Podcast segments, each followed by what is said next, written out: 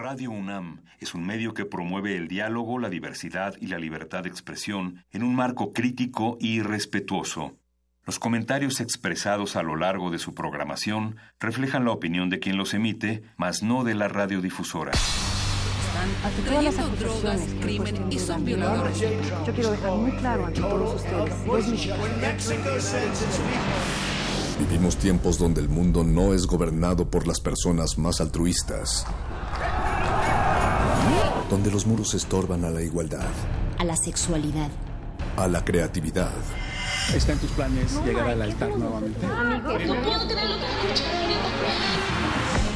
Donde se habla sin pensar y se admira sin saber. Vivimos los mismos tiempos que están viendo a la comunicación renovarse, al arte inventarse, a la libertad superar sus límites. Nos hacen creer que lo mejor es triunfar en la vida donde el conocimiento y la denuncia están al alcance de nuestros ojos, de nuestros oídos.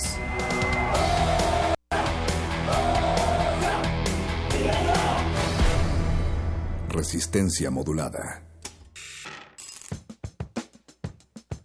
La basura, jefa. La basura, jefa.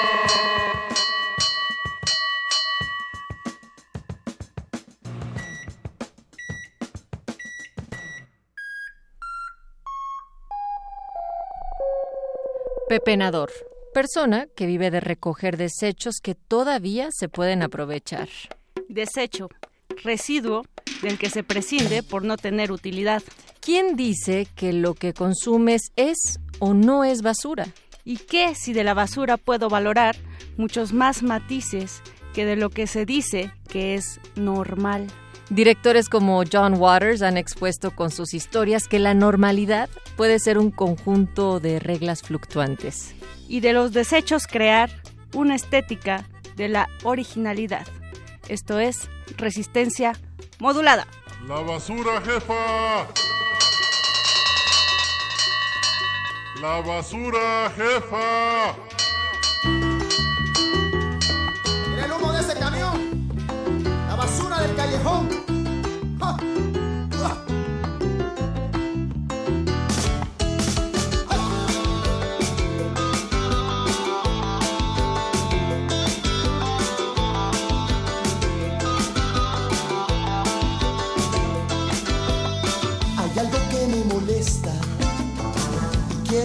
Se puede hacer. El medio que nos rodea lo hemos echado a perder. Está invadido el ambiente con mucho ruido, humo y dolor. Han acabado con todo. El mismo cielo perdió el color.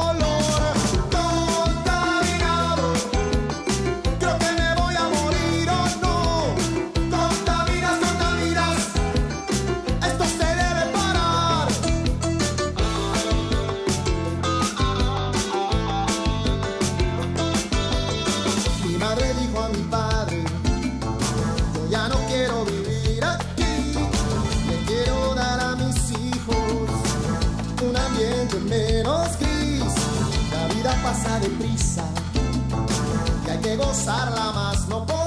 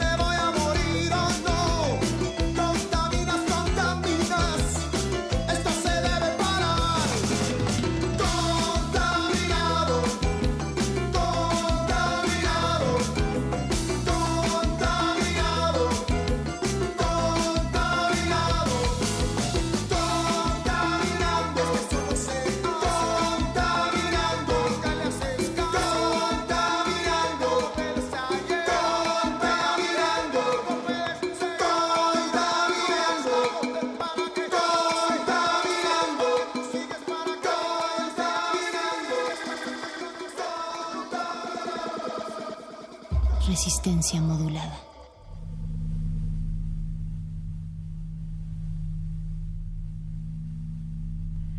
Caminando llegamos a la resistencia, el 96.1 de frecuencia modulada, Radio Universidad. Gracias por acompañarnos esta tarde de las 8 de la noche con 12 minutos. Aquí arrancamos porque seguimos con ese, con ese tema horario, mi querida Mónica. Sí, tarde-noche, apenas obscureciendo, querida Natalia Luna.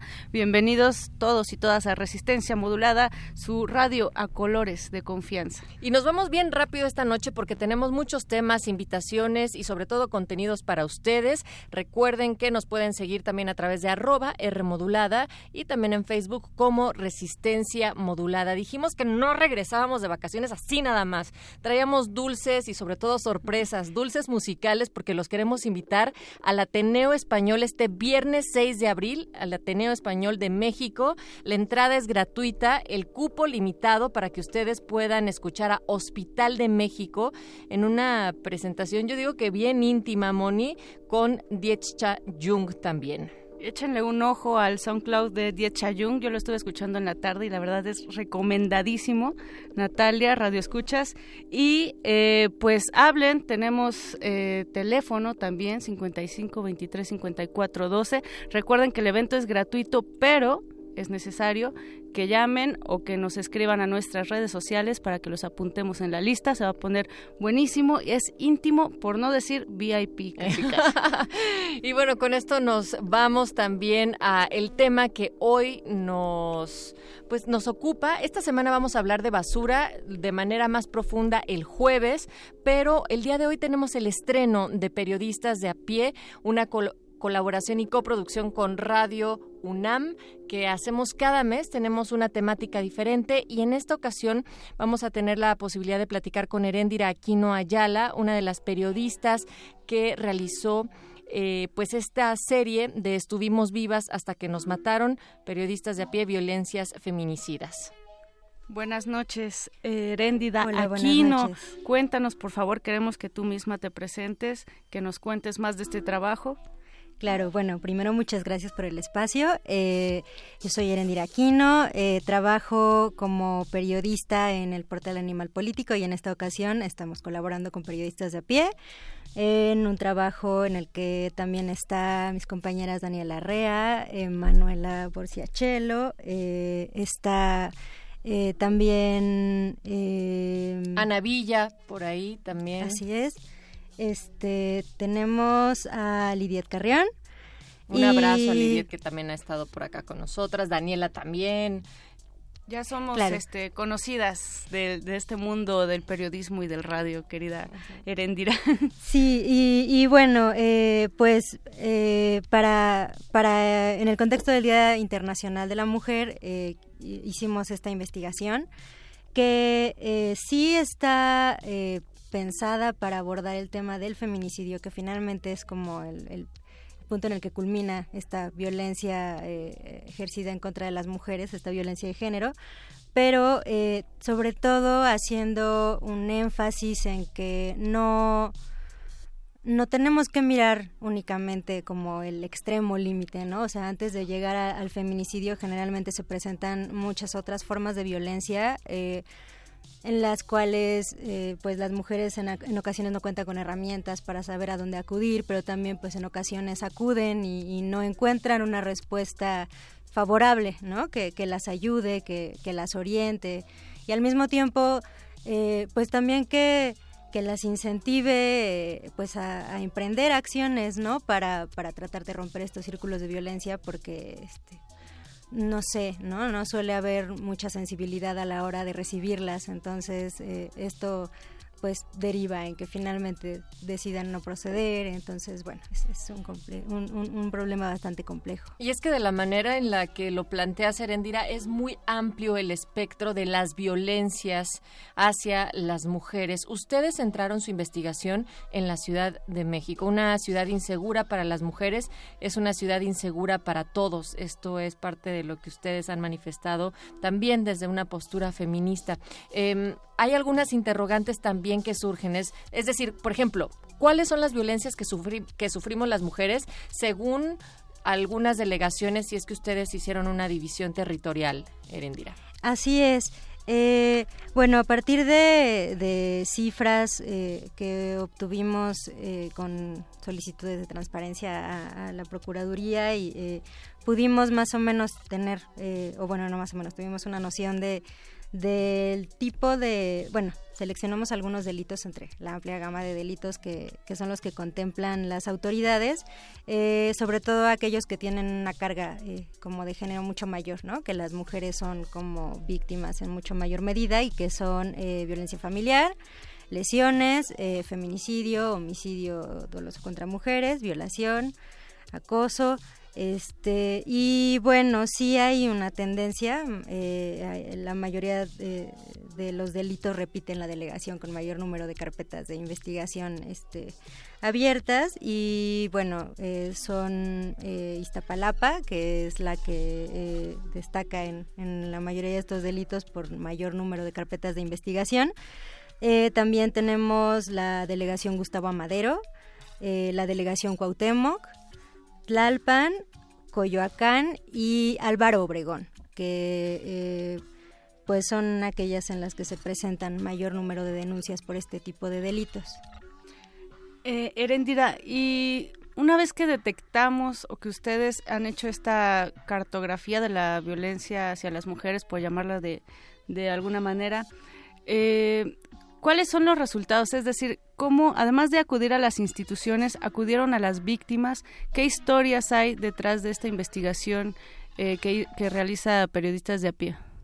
Eh, bueno, eh, los, testimonios que trabajamos los tenemos en colaboración con la organización Fundar que fue quien recabó las entrevistas con las mujeres víctimas de violencia y que, bueno, estaban centradas sobre todo también en una parte eh, como un poco de empoderamiento, como más positiva, porque tiene que ver con historias en las que finalmente el, testimonio lleva a decir y, rompí con este círculo, ¿no? Pude hallar como alguna alternativa. Eh, entonces, bueno, por la parte testimonial de, narrativa de violencias, pues eso, eh, tuvimos eh, acceso a, entrevistas con, varias mujeres. En el caso de las cápsulas, me parece que se grabaron siete o seis. Y, pero bueno, se tenían varios más, ¿no? También se hizo una selección como de aquellos más representativos del tipo de, violencias que estábamos narrando con cifras también. Eh, pero bueno, eh, igual tuvimos un ejercicio de acercamiento eh, como directo a, las instancias de gobierno que atienden a mujeres víctimas de violencia y bueno, ahí pudimos un poco constatar eh, esta insensibilidad que, que se tiene para atender a las mujeres que acuden a buscar ayuda pero también pues tuvimos un par de, historias de, de, mujeres que han acudido y que bueno llevan procesos de más de un año y tienen pues la dificultad de tener que estar generalmente bajo el mismo techo que la persona. Entonces bueno eh, y, ciertamente el músculo de la denuncia en este país no es uno que esté muy ejercitado, Erendira, y, y, precisamente porque también hay una carencia de responsabilidad de las instituciones para poder hacer frente a la recepción de estas denuncias, pero también al seguimiento. ¿Ustedes qué encontraron con respecto a estas carpetas de las cuales estabas mencionando, dependiendo en las distintas delegaciones? ¿Y qué pasaba? O sea, yo llego denunciando algún tipo de, de violencia y luego qué? Eh, bueno, acá eh, es, es, complejo porque no en todos los casos se sigue el, mismo curso. Eh, también tiene que ver como un poco es, un poco triste pues de reconocer, pero tiene que ver un poco con la suerte de quien te toque que te atienda, tiene que ver también con la gravedad con la que se considere que, fue lo que te ocurrió, o sea, es, un poco a criterio de, de la persona que, que toca que te atienda, pero, pero bueno, eso, los procesos de investigación suelen ser largos. Ahora, bueno, con el nuevo sistema de justicia penal, también eh, por, por una parte... Eh, efectivamente tiene bondades que permiten acortar los procesos y, como tener un, manejo eh, como con menos posibilidades de, de inculpar a personas por, por cosas que no cometieron, pero bueno, también en este tipo de casos eh, hace que sea mucho más recurrente eh, la conciliación y eso eh, pues deja como fuera de las cifras un montón de casos, ¿no? En los cuales finalmente se le pide a la, persona que pues que le dé le, le, disculpe al agresor y, se van. Entonces, bueno, hay, hay también un, o sea, es, es, bastante distinto lo que puede suceder en cada caso, pero suele ser un poco tardado y, pues difícil finalmente para la víctima que acude a, presentar su denuncia. Le damos la, bienvenida a Ana Villa a esta conversación. Ana, eh, ¿cuál fue alguna de las cosas más difíciles para realizar esta investigación? Bueno, yo creo, y relacionándolo un poco con lo que está diciendo Erendira, es las presentaciones que presentan las víctimas de violencia intrafamiliar donde el enemigo está, digamos, bajo el mismo techo y es muy difícil reconocer la violencia y luego hacer la denuncia, ¿no? Eh, reconocer la violencia y además el hecho de que las autoridades no promueven que existen los centros o cómo funcionan sus propios mecanismos. O sea, nosotros ni siquiera también sabíamos propiamente ni cómo funcionaba el CABI, fueron una de las primeras preguntas que nos empezamos planeando, planteando, perdón. Entonces era pues asistir a los centros, a los lugares judiciales, preguntarles a los abogados y a las propias víctimas, pues tú cómo te enteraste y la mayor parte de las respuestas eran, pues me dijo una vecina.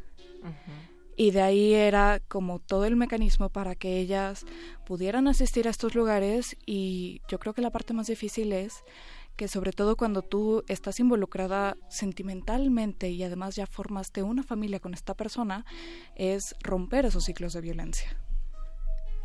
Uf, y, además meterte en este ajo como mujer desde las perspectivas que era lo que planteábamos en un inicio em, sobre desde dónde miraron, desde dónde investigaron estas violencias, resulta también bastante complicado. ¿Ustedes cómo creen que podríamos comunicarle a la sociedad que las violencias hacia las mujeres es un problema no exclusivo de las mujeres?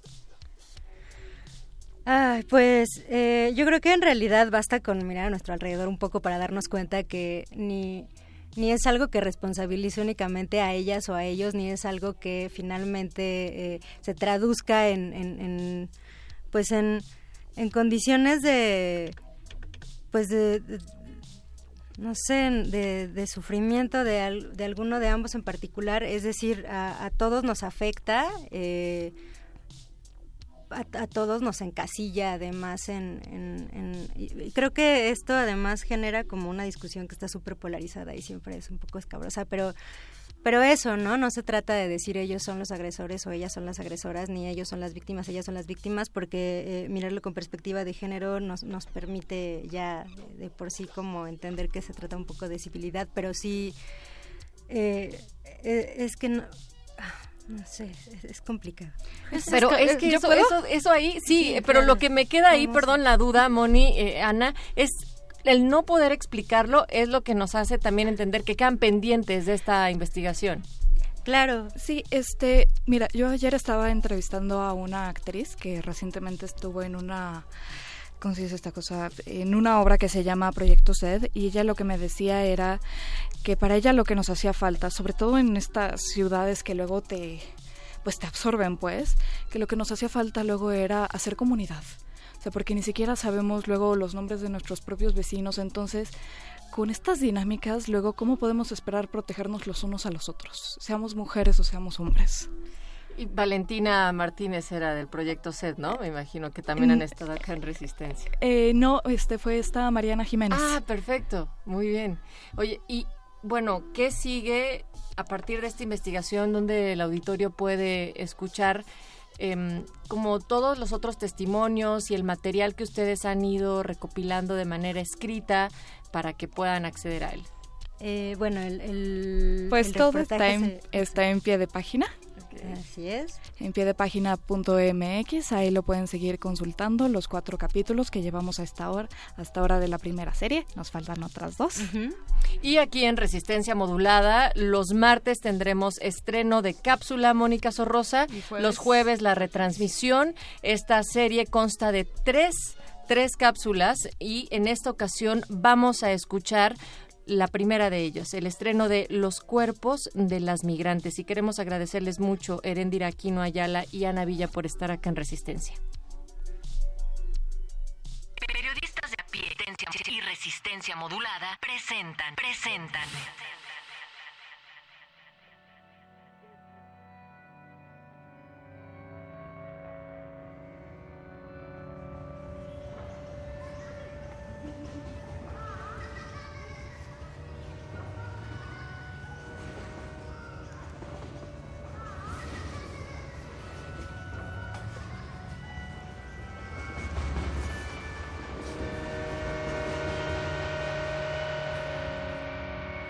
Luego así fue otra vez, de nuevamente nosotros intentamos para venir acá.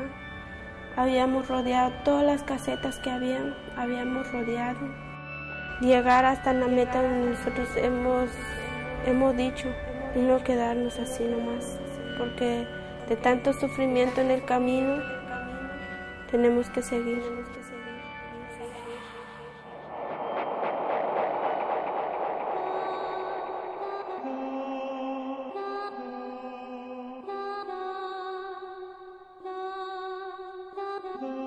Los cuerpos de las migrantes.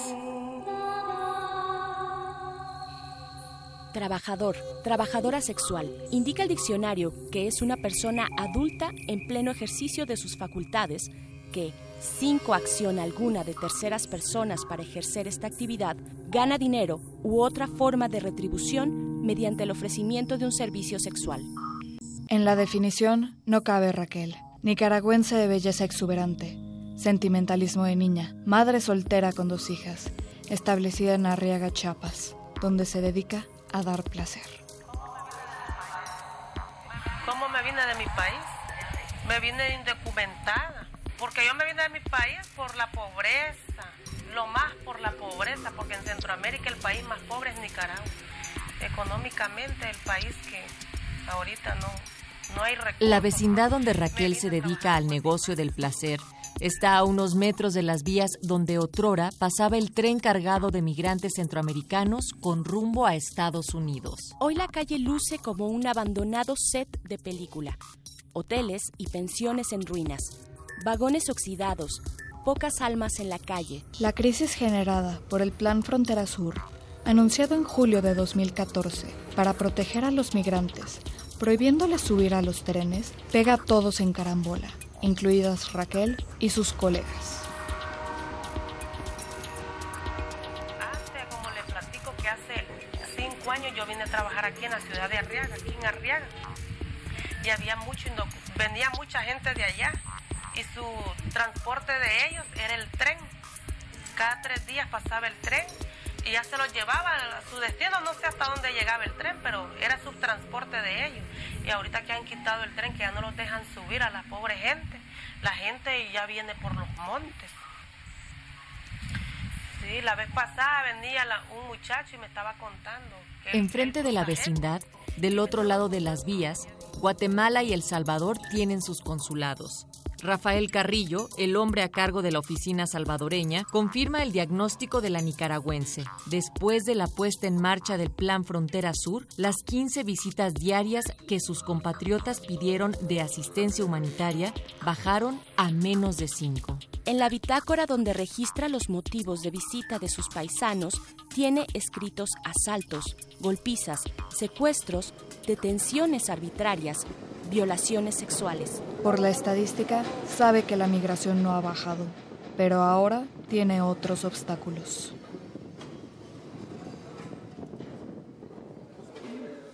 Acá, acá estamos.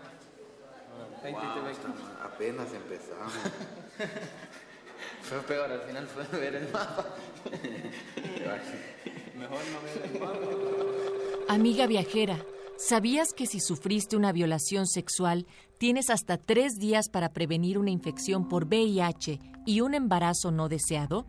Reza un cartel en la pared del albergue para migrantes en Chahuites, Oaxaca. La brutalidad del letrero intenta ser matizada con el dibujo de un pajarito. El Plan Frontera Sur y su prohibición de trepar los trenes forzó a los migrantes a improvisar caminos alejados de los albergues ya conocidos.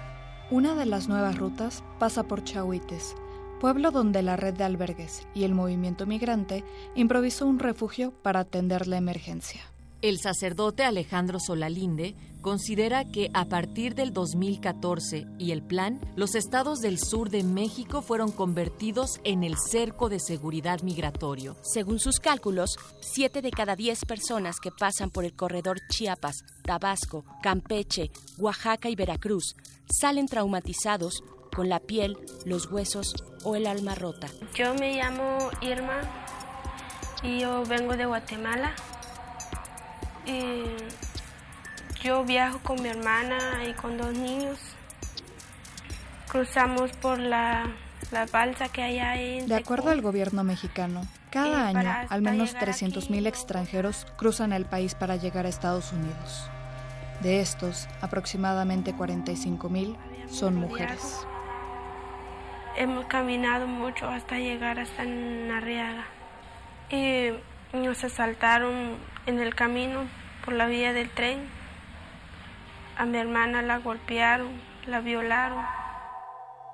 Irma se salvó de la penetración a la fuerza porque su hermana mayor, cuando se percató de lo inminente, le gritó en quechua, su lengua natal, que corriera. Huyó con sus dos sobrinos, se escondió en el monte y como pudo, los hizo callar.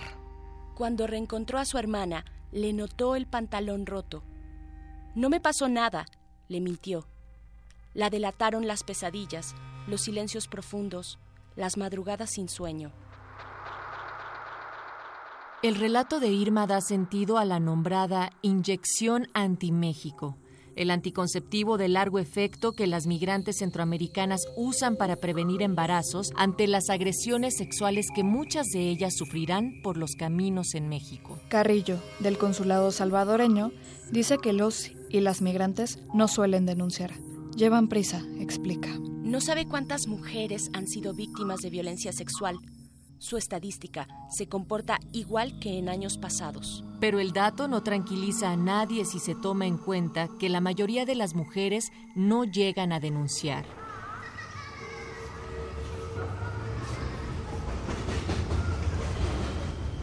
Espera la siguiente entrega. Estuvimos vivas hasta que nos mataron. Y escucha sobre la investigación de las violencias feminicidas en la Ciudad de México. Consulta Mujeres marcadas por el Plan Frontera Sur en enelcamino.piedepágina.mx. Con información de Marcela Turati. Guión Celia Guerrero y María Teresa Juárez. Voces Ana Cristina Ramos, Natalia Luna y Berenice Camacho. Controles técnicos Bruno Hernández. Producción Oscar Sánchez. Resistencia modulada.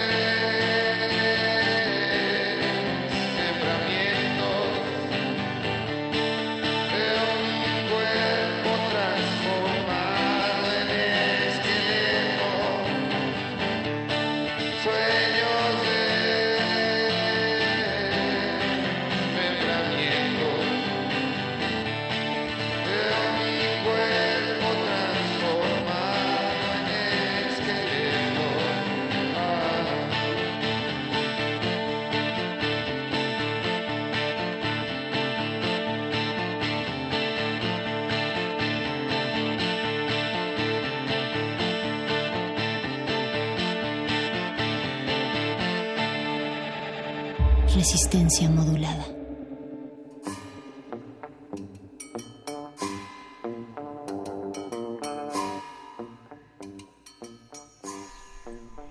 Esto es Resistencia Modulada. Agradecemos mucho la colaboración que tenemos con periodistas de a pie, periodismo serio, informado, documentado, del que nos gusta Natalia Luna. Ese mero, Mónica. Y también lo que nos gusta es tener arte, invitación para el auditorio y de las buenas. Por eso hemos traído esta cabina a World Design Capital CDMX 2018. ¿Qué? ¿Qué fue lo que dijo? Pues eso es lo que nos va a explicar Teresa Guzmán, secretaria técnica y académica de la licenciatura de urbanismo, y Eduardo Peón, secretario técnico de la licenciatura de arquitectura de paisaje. ¿Cómo están? Bienvenidos.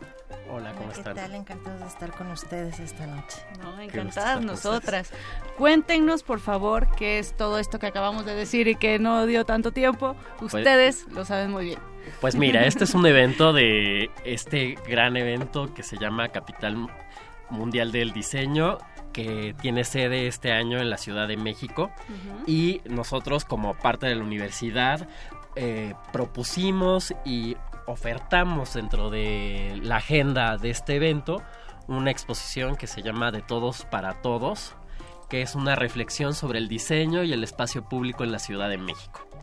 Además, Teresa, hacen mucho énfasis en lo social, la construcción social, porque pensamos en diseño y arquitectura, inmediatamente nos viene la urbe, ¿no? La ciudad. Pero, ¿cómo es esto de la construcción social de la ciudad? Sí, aquí lo que tratamos de mostrar también en esta exposición es todo ese diseño que se hace en los lugares no emblemáticos ni simbólicos de la Ciudad de México.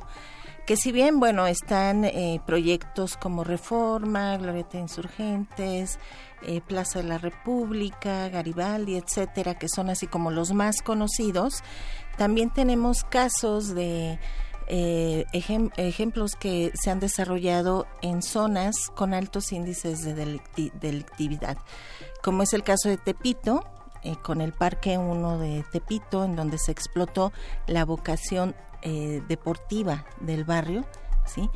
O el caso de Santa Cruz Mellehualco, que era un baldío que se transformó en un espacio para los jóvenes y para los niños principalmente, ¿no? Entonces los dos casos no son emblemáticos, están en zonas populares de la ciudad y es también lo que queremos mostrar aquí. Y queremos mostrar también cómo todos esos pequeños diseños que todos vivimos en los cruces seguros, en los pasos peatonales, etcétera, y que nos ayudan sobre todo a salvar vidas, están plasmados en esta exposición.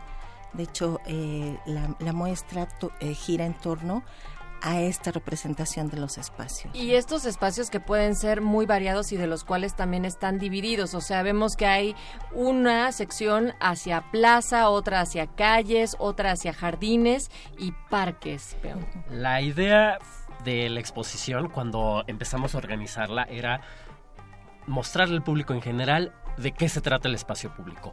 Se habla de espacio público ya como moneda de cambio para cualquier discurso, pero tal vez para muchas personas todavía no queda bien claro qué es, dónde es, cómo se gestiona, cómo se diseña, existe el diseño. Entonces ese fue el objetivo primero de, de esta muestra, de poner así en la mesa para todo el público, primero, diferenciar qué tipo de espacio público hay. Entonces, por eso esas divisiones, que es lo más general de, de este rubro, y poder este como perfilarlo. Decirle a las personas, hey, esto es la plaza, en la plaza tiene estos componentes, se, se realizan estas dinámicas urbanas, este, dinámicas sociales, Claro. porque pues, la ciudad no es nada sin sus habitantes. Entonces, es como se integra el lo digo y ya lo he dicho ese, el- ese escenario cómo se diseña el escenario en donde todos los, los ciudadanos desarrollamos nuestra vida Claro. entonces eso es el diseño que queremos mostrar y entonces y cómo la las disciplinas del diseño participan en ello por eso esta muestra está impulsada desde el diseño industrial. Fue muy curioso. Está impulsada desde el diseño industrial, de la licenciatura de diseño industrial de la UNAM, que nos invitó y no- nos convocó a tanto urbanismo como arquitectura de paisaje para que hiciéramos esta reflexión y mostráramos proyectos de estas disciplinas que se están desarrollando o se desarrollaron o algunos están en proceso para intervenir el espacio en el que todos habitamos. Claro. Son 60 proyectos los que se están presentando. ¿En dónde? ¿Cuándo? ¿Hasta cuándo? Están exhibiéndose en el Museo Universitario de Ciencias y Arte, que está a un costado de la Rectoría, anexo a la Facultad de Arquitectura. Inició el 3 de marzo y estará hasta el 28 de abril. Aquí algo realmente importante y hace muy lindo la exposición es de que los visitantes pueden llegar en su bicicleta y pueden estar al interior del museo girando en bicicleta. Si tienen patines, claro, vayan, nunca lo he escuchado. lleven sus patines. Quisimos hacer una muestra vivencial, entonces se reprodujo un, un cachito de ciudad. Entonces, desde un parque hasta una ciclopista. Y que permite movilidad, por Claro. favor. ¿no? Claro. Buenas ideas, pero además también de conocer incluso la ciudad, porque hay mucha Ajá. gente que seguramente no se ha percatado de los espacios que ahí estarán retratados. Así, es, y esos pequeños pequeñas intervenciones que parecen que no son diseñadas, pero en realidad sí lo son. ¿Hasta cuándo podemos ir a rodar, caminar o lo que sea? por Hasta el espacio? 28 de abril. 28 de abril, pues De muchísimas martes gracias. a sábado, Ajá. de, De 10 10 de la 6 de mañana la a 6 de la tarde. Y díganos, por favor, si tienen redes sociales. La Sí. Facultad de Arquitectura Sí, tiene claro, redes la sociales? Facultad de Arquitectura tiene redes sociales, tiene la página de Facebook, que es Facultad de Arquitectura Oficial, Sí, oficial. y el El Museo museo, Universitario de Ciencias y MUCA. Artes es muca.unam.mx, su página de internet. Ahí pueden consultar también la cartelera de eventos paralelos a la exposición, que hay algunos muy interesantes Sí. que profundizan en, eso, en ese diseño que no es tangible. Pues me encanta que, que se estén haciendo nuevamente exposiciones en ese espacio. Me encanta que sea de diseño y de arquitectura. Teresa Guzmán y Eduardo Peón, muchísimas gracias por habernos acompañado en Resistencia Modulada. Invitadísimos, Natalia, a esta exposición. Y nosotros continuamos hablando de diseño, arquitectura, qué es basura, qué no es basura y un poco de arte urbano. Escuchemos Metallica, Blackened. Resistencia modulada.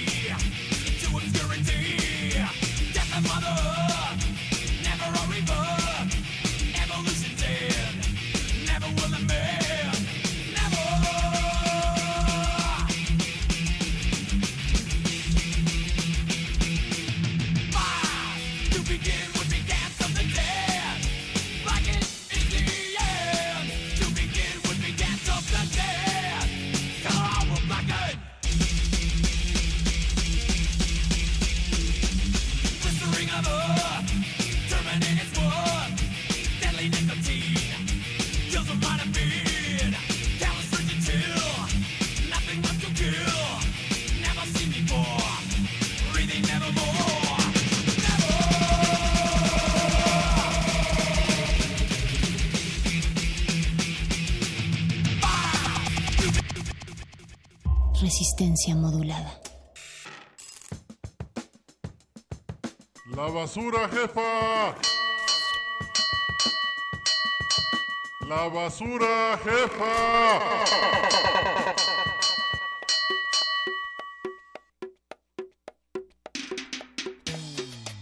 Aquí andamos Natalia Luna arriba de este carrito de basura, nos está llevando por varias partes de la ciudad. Y somos pepenadores de buenos sonidos y también de buenas cosas para ver en esta ciudad y también en sus alrededores, Mónica. Sí, veo que está como un poco centralizado esto de la cultura, fíjate, como que se me antojaría que hubiera exposiciones en otro lado. Por eso invitamos a Majo nuevamente, María José Flores, directora de Periferia, y también a Yuri Peña, que es artista, para platicarnos sobre la nueva exposición en eh, Periferia, que es titulada Primitiva. Ya habían estado previamente, habíamos platicado sobre el espacio que lo están haciendo en los jardines eh, allá en Morelos, Jardines, Jardines de México. de México que es un espacio increíble y que sí está descentralizando finalmente, pero también te abre los ojos a una muestra completamente diferente. Cuéntenle a la gente de qué va Primitiva. Ah, bueno. primero periferia, digamos, primero Sí, sí. periferia, para dar un contexto a, a lo que es primitiva. Ya, bueno, Periferia está enfocado a descentralizar los contenidos culturales y se ha dado en este espacio que es Jardines de México en la galería. El año pasado, a finales, iniciamos con una exposición y bueno, este año se armó un programa, ¿no? Se dio acceso, un programa de cinco exposiciones que va a estar durando bueno, que van a estar corriendo este 2018 y principios del 2019. Entonces, dentro de este programa empezamos con Primitiva, que es una exposición en el que Yuri y Daniela eh, presentan como la perspectiva de, de la mujer. Ahora sí. Pero qué perspectiva, Yuri. Oh, no, eso es muy difícil de contestar. este, ah, bueno, pues ah, Majo nos contactó, a mí y a Daniela Santaella, que es la otra chica que está trabajando. Su nombre artístico es School Flower. Este, entonces... ¿Es Libra? Es Libra. sí, sí, sí, es Libra. Y yo soy Tauro y Majo es Géminis. No, Capricornio. Este, bueno, eh, entonces como que Majo nos planteó usar el espacio, ya quería que hiciéramos un mural. Entonces, como la galería está en los Jardines de México, entonces está como el rollo de la naturaleza, entonces queríamos como plantear algo como desde nuestra perspectiva como de trabajar como con el rollo del cuerpo de las mujeres y todo, pero dentro de ese espacio natural y así. Ah, estuvimos como, mm, no sé, como planteando ideas de que podíamos trabajar y se nos ocurrió mm, un poco como pensar como qué onda como con la naturaleza de las mujeres y todo esto. Ah, es que suena muy así, como muy muy así, no sé Muy cómo así decir como el arte tendría que ser, ¿para qué de otra manera? Si ya para eso tenemos la realidad. Sí, exacto. Entonces, pues sí, como que a las dos nos interesa, o sea, hacer como la conexión como de lo salvaje, como de lo salvaje en el cuerpo de las mujeres, o las mujeres salvajes y todo. Entonces hay mucha literatura al respecto y todo esto como con esta perspectiva feminista. Am, entonces a partir de eso dijimos como de, sí, huevo, hay que hacer... Perdón, sí, a No fuerza. pasa nada. Hay que hacer como... Traducción. No pasa nada. No hay que mentir en estos Oye, pero a ver, entonces descríbele, descríbele al auditorio, o sea, cómo está armada la muestra de Primitiva. O sea, tú llegas, hay un mural, porque estás hablando también de literatura. ¿Qué hay? Mm, Ok, sí, son dos murales, un mural mío y un mural de Daniela. Y hay unas piezas, eh, hay pinturas, eh, seis pinturas de Daniela y seis, siete dibujos míos. Ajá, entonces, ah, bueno, en mi caso como que el muralito es una especie como de una narrativa, o sea, un poco no muy descriptiva de lo que es, como que mi intención era un poco como tratar de mostrar una secuencia de una chava que se está liberando, algo así, ah, como a grandes rasgos, ¿no? Pero eh, es eso, em, y como complementado con unos dibujos de unas hierberas, eh, porque me interesa el rollo como de la como de las mujeres brujas y como la conexión con la naturaleza y que como o sea como con lo natural las plantitas y todo y que lo- eso lleva como a la medicina y como rollos así de Silvia Federici como feminista Pero además desde la economía, ¿no? Ajá, o sí, sea, sí, con esa sí, perspectiva sí, sí, súper sí. ruda. Sí, sí. Además, la exposición eh, comienza desde, digo, con este sentido de descentralizar el arte, comienza desde el viaje que emprendes hacia este espacio en Morelos. Si nosotros queremos ir, ¿cómo, ¿cómo podemos salir de aquí? Porque a veces se nos, nos ponemos trabas mentales y no queremos ni salir del centro de la ciudad. Entonces, sácanos de aquí, sí, Majo. Sí, ayúdanos. pues adelante, nada más digan cuándo. ¿Cuál es la, forma la forma más fácil para que los radioescuchas que están parando oreja ahorita vayan y se acerquen a esta exposición? Ya, pues definitivamente la forma más fácil es eh, moverse en coche, como nada, armar un grupo, llegar y, y listo, pasas Cuernavaca y los señalamientos serán muy claros, ¿no? Y Eh, si tenemos bici o andamos aquí. O camión. ¿Hay camiones hay que, llegan a Jardines de México? Sí, llegan eh, el fin de semana de Cuernavaca salen unos unos camiones para Jardines de México. Y la dirección es en la Galería de Arte de Jardines de México, que está en la autopista México-Acapulco, en el kilómetro 129, en Tehuixtla, Morelos. Y ustedes también pueden consultarlo en alguna página que tengan para tener todas las indicaciones, Majo. Eh, sí, claro, está la página de jardinesdemexico.org, ahí lo pueden revisar. Y las actividades de periferia. Las actividades de periferia en plataforma periferia.org, hay que actualizar el contenido con la información de primitiva. Eh, sí, y también, bueno, pueden checar las redes, que es en Facebook plataforma periferia y en Instagram arroba plataforma periferia. Ok, esta es la primera de otras cuatro exposiciones que habrá. La primera de cinco, sí. Ok, ¿Y siguen algún hilo las próximas? Eh, en el programa se ah, ah, sí hay tres ejes centrales como la diversidad de, de las disciplinas artísticas, el diálogo y encuentro entre artistas, ¿no? Por ejemplo, en esta de primitiva, pues pues fue un poco como, ah, ubico a Dani, ubico a Yuri y venga, vamos a juntarlas y a ver qué pasa, ¿no? Y también que sea como muy libre esa expresión que ellas pueden dotarle a la galería, ¿no? Un poco carta blanca eh, para que puedan hacer lo que lo que quieran con el espacio. ¿Hasta cuándo se puede ver Primitiva y cuándo arrancan las otras? Eh, Primitiva va a estar hasta el 11 de junio y la siguiente exposición, les adelanto, va a ser con un escultor y empezaría eh, una semana después de que se clausura Primitiva, o sea, el 17 de junio, no, 17-23 de junio, no tengo la fecha, pero bueno, por ahí. Venga, pues Majo, directora de Periferia, María José Flores, eh, también Irui. Yuri. Yuri, Yuri. Como la cantante. Yuri, la artista, que va a estar justo en esta muestra que todavía pueden observar allá en Jardines de México. Cáiganle, ¿no? Sálganse de esta ciudad. Sí, vayan, vayan. Ahí están las Escápense de su mente y vayan a ver otra cosa con Primitiva. Muchas gracias por estar acá en Resistencia. Sí, no, ustedes por el espacio. Gracias. Pues nos vamos, mi querida Mónica Sorrosa, del otro lado del cristal es. en la producción, la voz más silenciosa, Oscar Sánchez, el voice que nos ha aguantado durante toda esta hora, y también Alba Martínez en la continuidad y el señor Agustín Mulia en los controles. Ahora le damos la bienvenida a Derretinas, porque tienen de invitados nada más y nada menos a la cuarta compañía. Hola, ¿qué tal? Qué bueno que nos acompaña. Esta semana la agenda informativa nos llevará a conocer una realidad que apesta en Ciudad Nezahualcóyotl. Ser una realidad que apesta en Ciudad Nezahualcóyotl.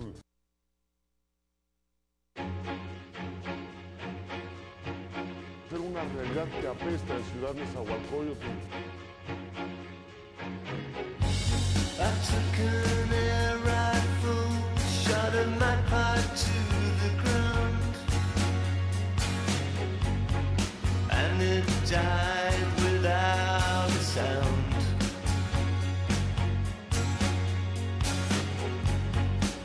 So pale against the fallen autumn leaves, and no one saw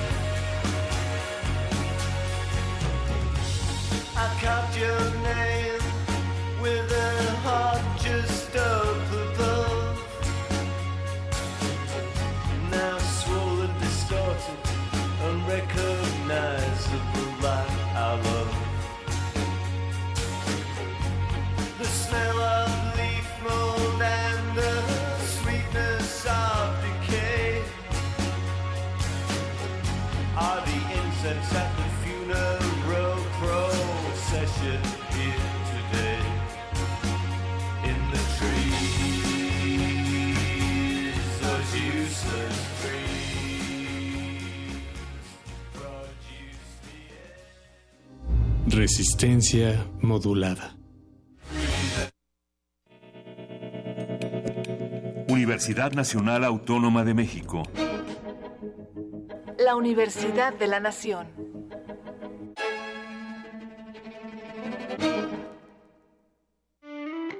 Pendientes por denunciar, emociones por destacar, situaciones por contar.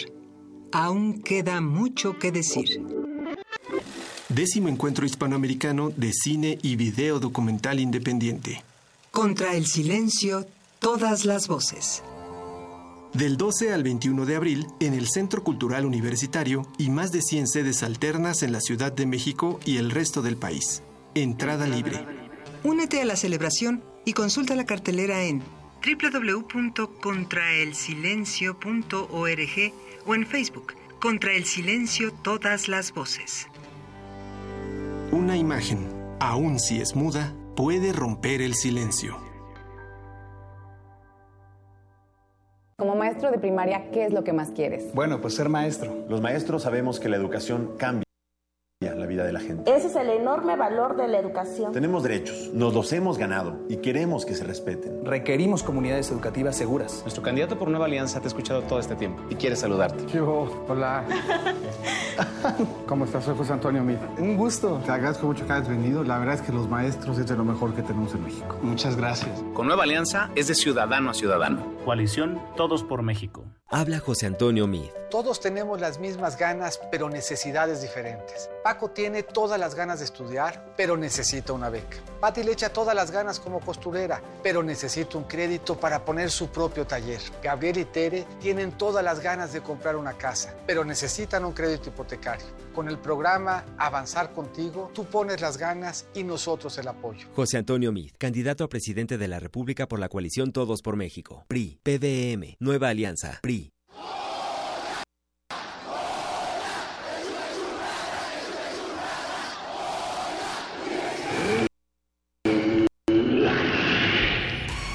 ¿Te identificaste? Identifícate con Fundación UNAM y ayuda a becar a miles de alumnos universitarios. Súmate 5340-0904 o en www.funam.mx. Contigo hacemos posible lo imposible. Aquí nosotros somos los jefes, los que movemos la ciudad, los que le damos color, los que la construimos y los que la levantamos. Aquí todos nos echamos la mano. Aquí abrazamos las diferencias, nuestra diversidad. Porque aquí siempre hacemos frente. Porque aquí nadie se raja. Aquí los jefes somos nosotros, los ciudadanos. Aquí, la jefa es la ciudad. Alejandra Barrales, candidata a jefa de gobierno por la Ciudad de México al frente. PAN. Para las que siempre están ahí, para las que nunca nos han dejado solos, para las que son echadas para adelante, para las que se la rifan, para las que siempre ven por todos, para las jefas. Mi primer compromiso es de jefa a jefa. Apoyaremos a un millón de mujeres con 2.500 pesos al mes, porque en esta ciudad siempre le echamos la mano a la gente, porque cuando a ellas les va bien, a todos nos va bien. Alejandra Barrales, candidata a la jefatura de gobierno por la Ciudad de México al frente, PRD.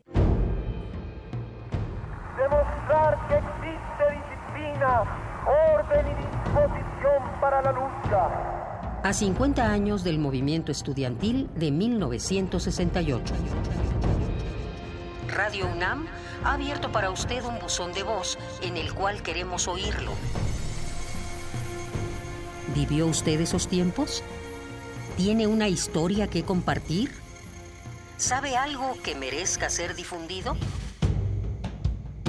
Marque al 56 23 32 81 y déjenos su testimonio. M68. Voces contra el olvido. Todos tenemos algo que contar. Radio UNAM. Experiencia sonora.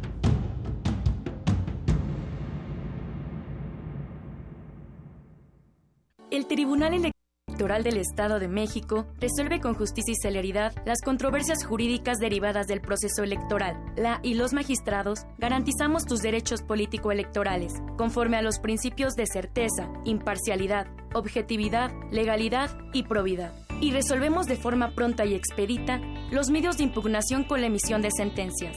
Este proceso electoral tú eliges y nosotros protegemos tu decisión. Tribunal Electoral del Estado de México. Dicen que somos una generación especial, que solo nos importa nuestro mundo. Que nos obsesionan las redes sociales. Y sí es cierto. Por eso estamos bien informados. Y sabemos lo que pasa en otros países, cuando generaciones como la nuestra nos involucran. Sabemos por lo que pasaron nuestros padres y abuelos. Para que hoy tengamos la oportunidad de decidir. Hoy somos mayoría. Y no vamos a dejar que otros decidan nuestro futuro. Porque nuestro país nos importa. Saldremos a votar libremente en estas elecciones. INE.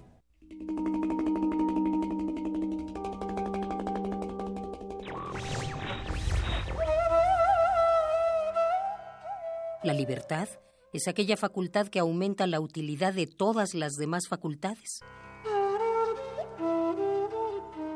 Emmanuel Kant.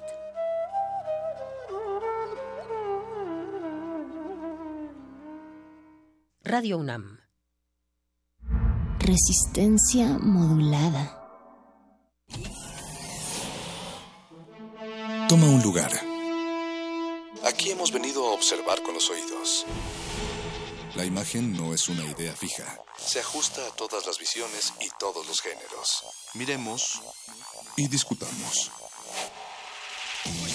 De retinas. Un horizonte sonoro para vivir el cine. De, retinas. Yo no quiero eso, que quiero seguir siendo el.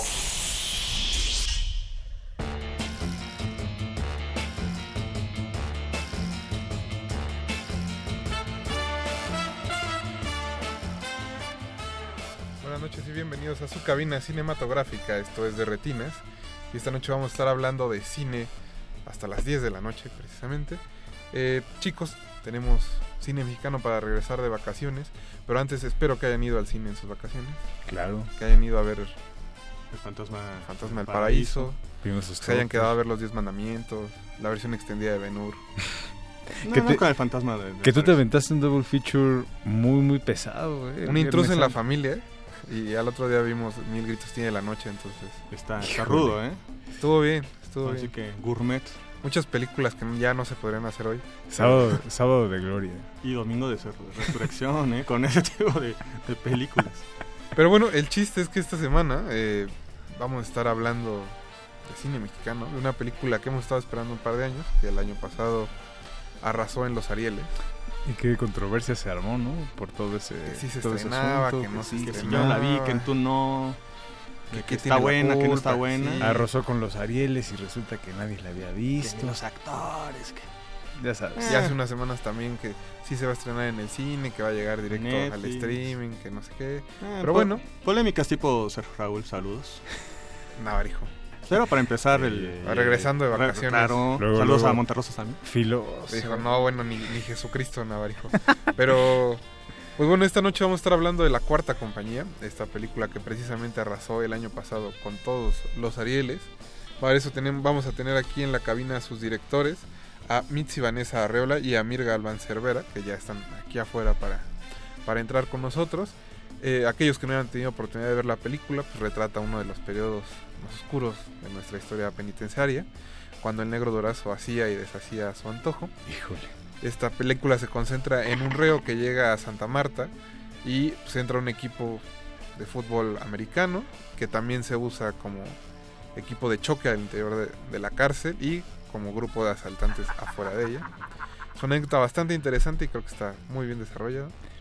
Se, se nota, ustedes, muchachos. se nota esos 10 años de, de trabajo. de trabajo, pues ahorita nos van a contar los directores cómo estuvo. También vamos a estar escuchando música de que es parte del soundtrack de la película. Así que les parece si arrancamos con Black is Black de los Bravos. Antes recuerden que todavía tenemos boletos para el evento de Resistencia Modulada el viernes a las 7 de la noche en el Ateneo Español. Para ganar solo tienen que hablar a cabina y eh, pues dar su nombre y sus datos. El teléfono en cabina es 55 23 54 12 55 23 54 12. Pues llamen y nos vemos el viernes en el Ateneo Español. Nosotros vamos a escuchar a los Bravos y regresamos.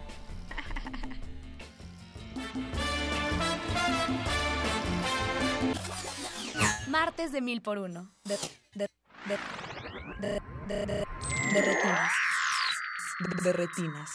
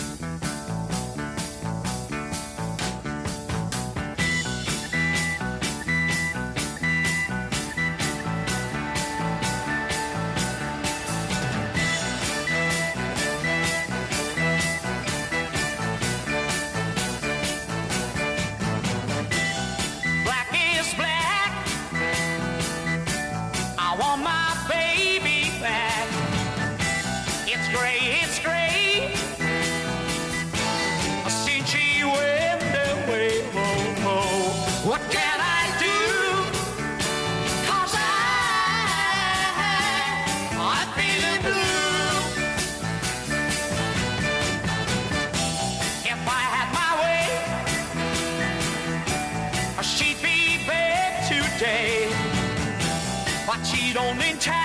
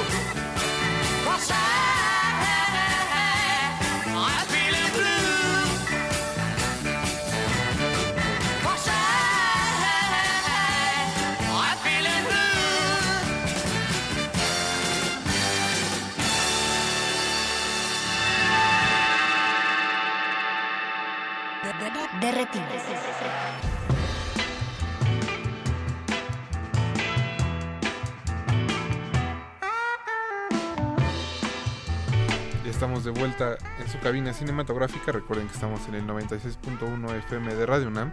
Ya tenemos aquí a Mitzi Vanessa Arreola y a Mir Galván Cervera, que son directores de la cuarta compañía. Muchachos, buenas noches. Buenas noches, gracias por la invitación. No, muchas gracias a ustedes Gracias por por venir. Y sobre todo felicidades porque por fin van a estrenar la película después de... Un camino pues de, tortuoso. Del de un par de, multitudinario. de un par de imprevistos, quisiera decir yo. Sí. De, de- después de salir de Bellas Artes y ser este, confrontados por, sí. el, por el mundo entero que se quejaba. Creo que lo mejor es que hablen de ti, a que nadie hable de la película. Fue Entonces, interesante, o sea, fue interesante. Yo decía, pues es este una pausa de suspenso, o sea, porque se Sí, ponen sí. tan mal. Sí va a salir, ¿no? Hay que apresurarse. no, y aquí está. La verdad es que en el fondo, este, nunca dudé de que fuera a salir. Pero sí, la historia con esta película eternamente es imprevisible y eternamente está llena de pausas dramáticas y de cuestiones así. Entonces, el, es- pues es el karma. Uno aprende a vivir con eso por 10 años. Entonces, 10 años. Sí, nos contaba justo Alberto antes de ir al corte que se aventaron 10 años haciendo esta película. Bueno, en, en todo el proceso. Nos aventamos 10 años, estaba surcida a mano. Está hecha con, con mucha paciencia, con... Lo que es cierto es que son ocho desde la filmación para, pa- pues, fue un proceso, creo que de ocho desde la filmación a acabarla y, y para atrás, digamos, toda la preparación desde el guion y este proceso inmersivo del cual Ya hemos hablado como en algunos lugares este, de reunir las posibilidades este, o los recursos que da el documental y, y ponerlos al servicio de la ficción. Pues es un proceso muy laborioso y eso nos Y la financiación de la película, que también pues tomó su tiempo para, para juntar la gran mayoría del dinero y permitir justo eh, ¿no? de, la, de la planeación al rodaje, que eso siempre es como un paso mortal. ¿no? Y se nota, de hecho, esos 10 años en la producción sí se nota. Sí, en la Sí se producción. nota. Sí. la verdad sí. Está- sí, aunque diga que está como surcida, es hay, hay un hay un buen nivel de producción en pantalla y creo que sobre todo se nota el, esta la investigación que hay detrás de la película, que es la parte documental de, de saber quiénes son cada uno de estos personajes y no nada más inventos de ficción, pues. Lo que creo es que enriquece la- el- las posibilidades de lectura de la propia película. O sea, cuando solamente tienes como una capa muy superficial, se te agota el mensaje muy rápido. O sea, lo lees y es este, pues es eso, es superficial y es efímero, se te va. En cambio, creo que lo que sí ocurre con la cuarta compañía es que tú miras la película y de acuerdo a lo que tú tienes, tu, tu, tu bagaje, tus intereses, tus preocupaciones, tal, tú das un nivel de lectura de la película y te clavas en algo en particular. Y lo digo porque en los distintos públicos que hemos este, compartido la, la película, por ejemplo, estuvimos en el Festival de Cine de La Habana y los cubanos se sentían este que sentían que estaba de- dirigida a ellos, que los estabas interpelando, que, que era un mensaje que, ¿sabes?, donde ellos tenían que ver. Y como es una película también como hecha en capas, pues hay distintos niveles de comprensión de la propia película. No todos los espectadores entienden lo mismo. Pero curiosamente, como dice Vanessa, ese público cubano, que en general es un público más culto que el de México, por ejemplo, así sea eh, el burócrata de una oficina de gobierno o quien sea, porque también es un festival como muy abierto a la gente de Cuba. Hay, hay va, va mucha, muchos cinéfilos de verdad a asistir a funciones Bueno, normales del festival yo- masivamente, ¿ve? O sea, Pensaría que la Sí. gente ahí es cinéfilo, o sea, que tiene un gran gusto. Por ejemplo, allá las salas todavía son estas, este, como eran las antiguas salas aquí, que no eran múltiples, Salas sino gigantes. que eran salas gigantes y llenas. y llenas, mil- más Eh, de mil espectadores por función y cosas así. O sea, sí es- filas para ver la cuarta compañía cuando, pues, ¿por qué los cubanos iban a estar tan interesados por conocer la historia? Y, y están interesados porque es una forma de ser, una forma de vivir, disfrutar del cine y de, y de la cultura. O sea, me quedó absolutamente claro, pero igual, si uno va a Minneapolis, allá la comunidad latina tiene otra lectura de las cosas y también la comunidad anglosajona cada quien da su propia interpretación a la, a la historia. Lo que hemos visto ahora con el público mexicano ha sido muy emotivo. La verdad, recuerdo una reciente función en, en, en Morelos donde la gente se acercaba y agradecía de una manera muy sentida y muy emocionada. eh, agradecía la película y decía que buena es la, qué dura es la película, pero qué buena es. Y sentían como que había un mensaje ahí que, que los representaba de alguna manera. Creo, creo que quizá es porque a pesar de que ha pasado tanto tiempo de la anécdota que cuenta la película, pues nuestro sistema penitenciario en realidad no ha cambiado demasiado, ¿no? No. Sigue- se sigue viendo lo mismo. Entonces... Y también lo que se ve afuera, ¿no? De, Ajá. de la cárcel. Y curiosamente, por ejemplo, hace apenas una semana, como 10 días, llevamos la película justo a la penitenciaría de Santa Marta. Eh, tuvimos que hacerlo sin medios por una elección del propio sistema penitenciario de la ciudad, pero las reacciones y la comprensión es completamente distinta, ¿no? Porque ellos sí conocen el universo, le es tan familiar. Por ejemplo, hay como este sentido del humor negro que es tan como del humor de una cárcel, Ujú. donde hay reacciones que el público general, pues lo último que quería es reírse, y ellos sí lo hicieron. Y la comprensión del universo y de las situaciones, pues es, no, es completa, es, al 100. completa, sí. O sea, un- lo que yo me di cuenta es que un- un- una persona de Santa Marta, un- una persona privada de la libertad, comprende al 100% cada detalle de la película, o sea, incluyendo el lenguaje que está en un código, este, en una jerga de una época y tal, lo comprenden perfectamente porque les es, ese- les es cercano y afín. Entonces creo que es el público que más entiende todas la, las la capas. película completa. Sí. Este, además de, pues, el eh, por una parte el drama carcelario, el thriller, eh, la película deportiva. Hace un año mencionaban que buscaban con, con eh, la cuarta compañía pues poner en la mesa pues el tema precisamente del estado de, de las cárceles en, en México. ¿Cómo fue ahora, llegando un año después, qué ocurre con, con esta intención? Eh, se está ocurriendo, es decir, nosotros llevamos dos campañas. Una campaña que es la del entretenimiento, la que estamos haciendo nosotros, porque nosotros no somos especialistas del tema del tema penitenciario, aunque llevamos mucho tiempo cercanos a- al mismo y conocemos de ciertas cosas. Eh, en paralelo eh, creamos una pequeña campaña de contenidos eh, con la intención de ir generando poco a poco. Eh, no, hay na- no hay nada nuevo bajo el sol, pero eh, sí tenemos una intención de llevar poco a poco pues una suerte de conversación pública alrededor de la cárcel. Creo que de pronto puede ser malentendido como el este el com- cómo se puede interpretar esta intención de la película. O sea, básicamente eso eso surgió a partir de que Laida Negrete y Roberto miraron la película y dijeron, "Esta película sirve para que la gente común entre a la cárcel de una manera emocionante y comprenda este lo que se vive en las prisiones hoy en día. O sea, no, aunque es una película de época y habla de un periodo de hace 30 años, puede servir para comprender la cárcel hoy en día. Y entonces dijeron, eh, vamos a mostrarla y vamos a hablar de cuál es el estado de crisis del sistema penitenciario. Y lo mismo pensó México Unido contra la Delincuencia, que le pareció relevante este poner en, en primer nivel eso. Digamos, Mm. entre el grupo de especialistas y, y- y la gente que sí sabe de- de- del estado de cosas a profundidad del sistema Mm. penitenciario, del tipo de reformas que debieran venir, este, de las cosas donde se tienen que poner los focos, eh, ellos les está sirviendo este material de esa manera. ¿En qué momento, de en qué medida?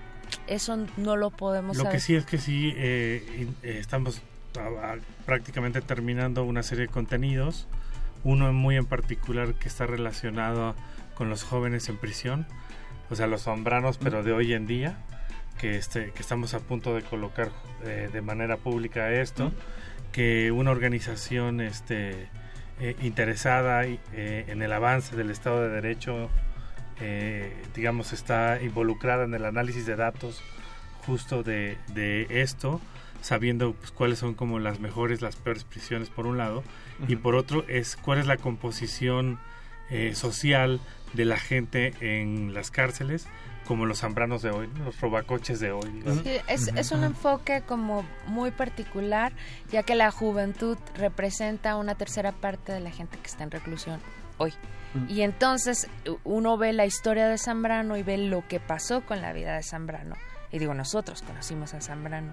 O sea, la historia está inspirada, este, inspirada me refiero al proceso creativo, este, honra como la historia de mucha gente a la que conocimos a través de los expedientes, pero también la conocimos en persona, algunas. Y, y, y vamos, pues está este... Está este contenido que va a salir muy pronto y que pues va a ayudar a entender a como a esta comprensión de los zambranos de hoy, Ujú. de dónde está parada la cárcel. Y, y pues nada, hay un momento también como de alternancia política que es importante para la vida del país, que acaba de arrancar en estas campañas.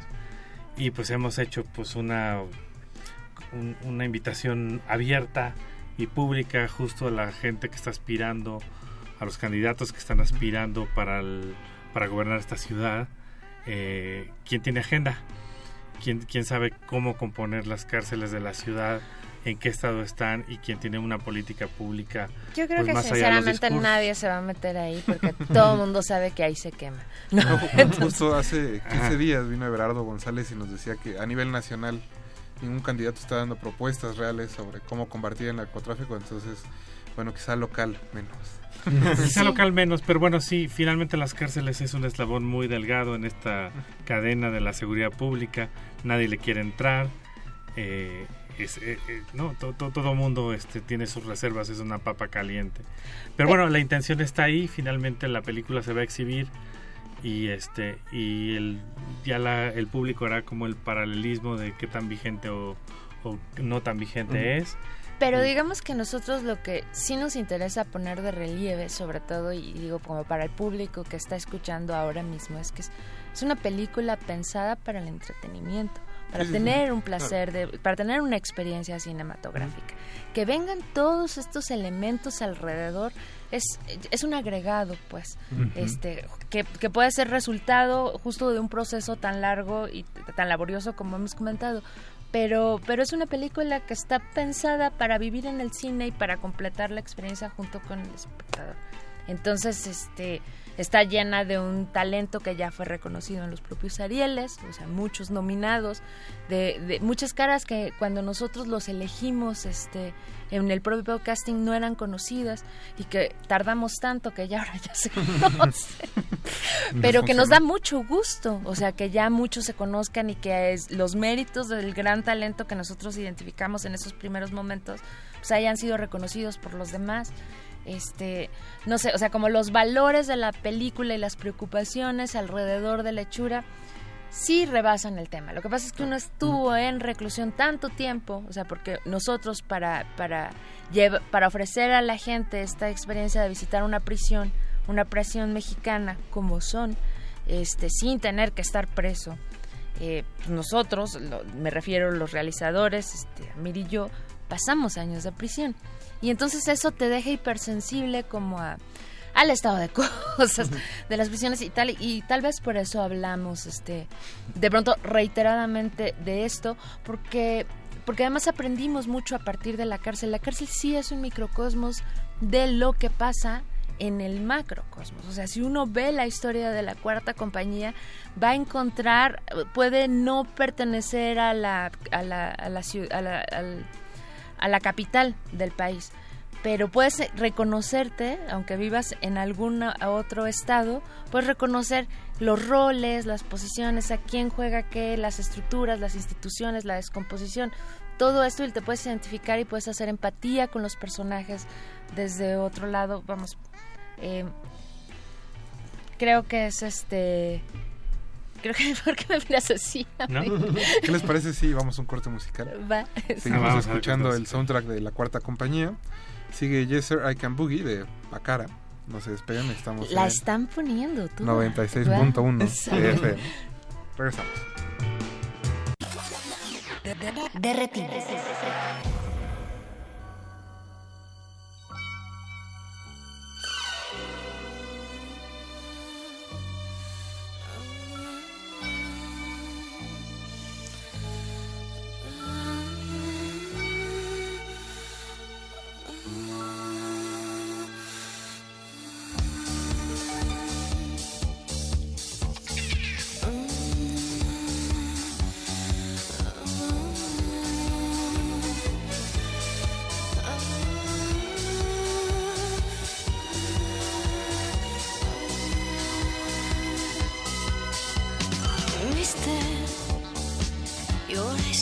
of hesitation. She makes me wonder if you know what you're looking for. Mm, baby, I wanna keep my reputation. I'm a sensation. You try me once, you'll beg for more.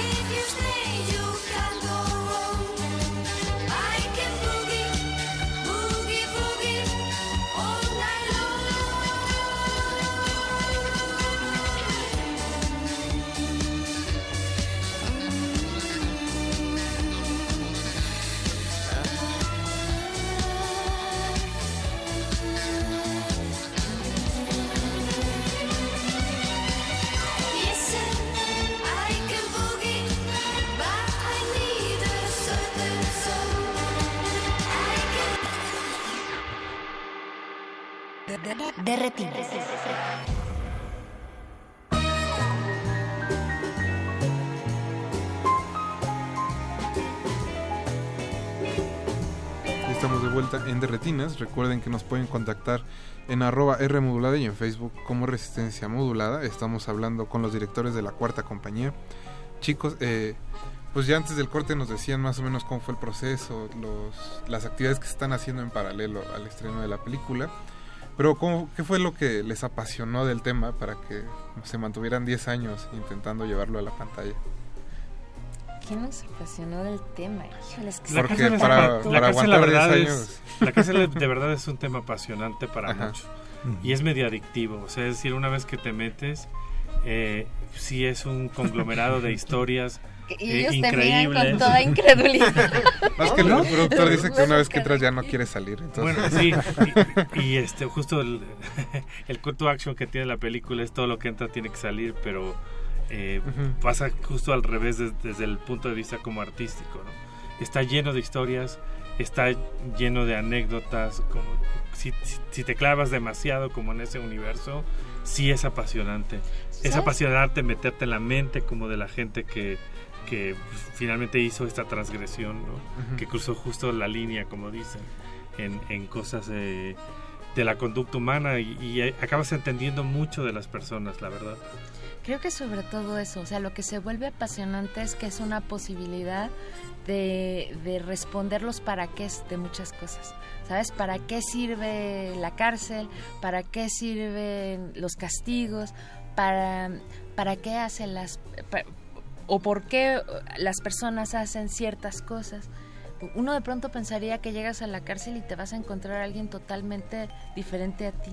Y lo que se vuelve... eh, escalofriante es que te encuentras a alguien demasiado cercano a ti. Entonces, la difer- el, el cómo ocurrió que él haya llegado hasta la cárcel y, y tú no, o sea, por ejemplo, yo en ese tiempo que era como súper rebelde, este, la cárcel sí me, me, ¿sabes? Aplacó. me aplacó un poco. O sea, a mí la experiencia de la cuarta compañía, digo, cada quien tiene sus formas de rebeldía, ¿no? Pero, pero yo venía como de mis propias formas que creo que estaban siendo como, no sé, de alto impacto. Transgresoras. Sí, y entonces, y conocer, eh, por ejemplo, a este personaje, a, a, a Zambrano, este... Al Zambrano Real se refiere. sí. Sí, como pensar en su historia, estar en su cabeza.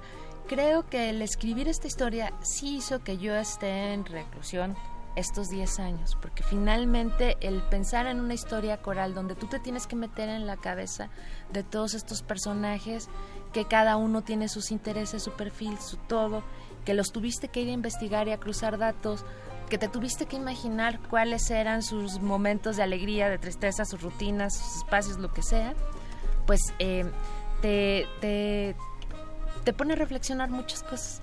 Y, y después ya cuando lo ofreces a la gente, este creo que la gente sí va recogiendo como algunas de las reflexiones eh, y las y las y las encuentra de manera eh, de un- sí de, de una manera como muy orgánica. O sea no no es que vayas y les des una lección. O sea tienen es, esto que decíamos hace rato tienen una experiencia placentera en el cine pero además encuentran como preguntas y respuestas y se inquietan y, algunas salen como movidas Sí, pues. creo que a veces resulta como mucho más eh, efectivo cuestionar y confrontar a la gente, interpelarlos desde lugares como de la ficción, ¿no? Y digo, el proceso de hacer cine, sobre todo cine como de este de este nivel en México, pues a veces parece una condena, ¿no? Y más como cuando te metes como en temas de este tipo, pues la condena se vuelve cadena perpetua. Entonces ya cuando finalmente llegas como a ese resultado, este digo, y ahorita que estábamos hablando, la, los espectadores podrían pensar que, bueno, me voy a confrontar como algo muy fuerte, ¿no? Y eh, ven, citando a Roberto Hernández y a Laida Negrete, pues algo como presunto culpable, ¿no? Que fue un documental que tuvo muchísimo auge este, hace algunos años. pero realmente llegar como a la cuarta compañía, yo tenía una expectativa como de la película, que iba a ser como algo, ah, pues un drama deportivo, ¿no? Este, ¿Era el- alta o era baja tu expectativa? No, no, no, en cuestión como de lo que iba a ver. Este, iba- bueno, pues a lo mejor algo como este duelo de titanes o este, Golpe bajo. Golpe bajo, ¿no? Que es como la referencia obvia. Pero te encuentras justamente como con todos estos temas eh, políticos fuertes, sociales, que hemos visto mucho en el cine mexicano, pero como decías, retratados desde una óptica que no busca simplemente como denunciar, que eso de alguna manera toma un lugar secundario y la meta principal de la película es ofrecer una experiencia este, lúdica pero sin dejar como de lado todos estos temas y esta agenda que es como tan importante y que a mucha gente lo saca como de balance, ¿no? Y se, si hay un tabú respecto como a la reclusión, al sistema penitenciario, a las policías, etcétera, bueno, pues la película este viene a remover como muchos de esos temas a la gente que no tiene como contacto con eso. Sí, que esperemos no sea el que ahuyente al público, ¿no? Porque Exacto. también está, está lleno de periódicos que abre todos los días con un montón de estas historias sí. y que se precuestiona a la hora de ir al cine No si lo que realmente yo quiero ir a ver es lo mismo que veo todos los días, ¿no? Pero como también hay ese, esta cuestión del género, de- del frente, el thriller, el drama, en, en fin, tampoco es como se menciona, ¿no? El nada estar machacando la- este, esta denuncia. o Que es muy común en el Ajá, sino dentro de todo, si hay una, una trama, pues creo claro. que eso pues puede ayudar bastante. Las historias al- siempre al público. ayudan, ¿no? Ajá. Sí. Pues sí, lo que, lo que importa para nosotros es la historia y hay una descripción como de este telón de fondo y de las cosas que mueven las historias centrales, como nosotros ahora mismo, ¿no? Estamos aquí en una cabina hablando de una película que se va a estrenar, pero en nuestro contexto hay campañas y gente hablando y eso está pasando. Eso, eso es un poco lo que pasa en la cuarta compañía. Yo no siento que sea una película de denuncia como tal, Claro. es tan ¿No? descriptiva, lo que pasa es que tiene tantos detalles que y, y naturalmente los detalles están este elegidos deliberadamente para que la gente termine de construir Sí, como se menciona, pues, es una capa más finalmente. y, y la gente está construyendo muchas cosas incluso la extrema violencia que de pronto este algunos dicen es que es muy dura es muy violenta. o sea la verdad es que la verdad es que creo que está sugerida y de hecho está este está medido como las tres tramas que están tejidas en la película o sea este esta épica deportiva sirve para ayudar a la gente a transitar toda la trama de la vida en la prisión y, y- y la otra la del la del la de el, el Thriller. thriller o sea pues te da la emoción y el suspenso como para este ponerte en un estado eh, no sé, como el que podrías tener en la cárcel o en el que filmamos. en el que filmamos por todo De ese empatía, tiempo. ¿no? Más bien también. No, te pone en un estado de tensión. ¿sabes? Ah, bueno, o sea, sí. y, y entonces lo que pasa es que la película sí espera que tú tengas la experiencia de una prisión desde el punto de vista de Zambrano y que entonces tengas el placer de la competencia y del éxito en el deporte, pero que también tengas el lado oscuro de, de De la padecer el- experiencia de estar privado de la libertad Ujú. y de ser liberado. Ah. Pues con esas palabras vamos a escuchar otra canción del soundtrack. Sigue Jungle Boogie de Cool and the Gang. Recuerden que todavía tenemos boletos para el Ateneo Español el viernes a las 7 de la noche. Solo tienen que hablar y eh, dar su nombre. El teléfono en cabina es 5523 5412 5523 5412. Nosotros vamos a ir a un corte musical y regresamos. Están en Radio Nam.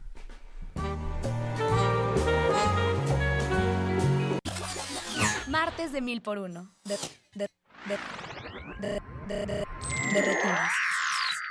De retinas.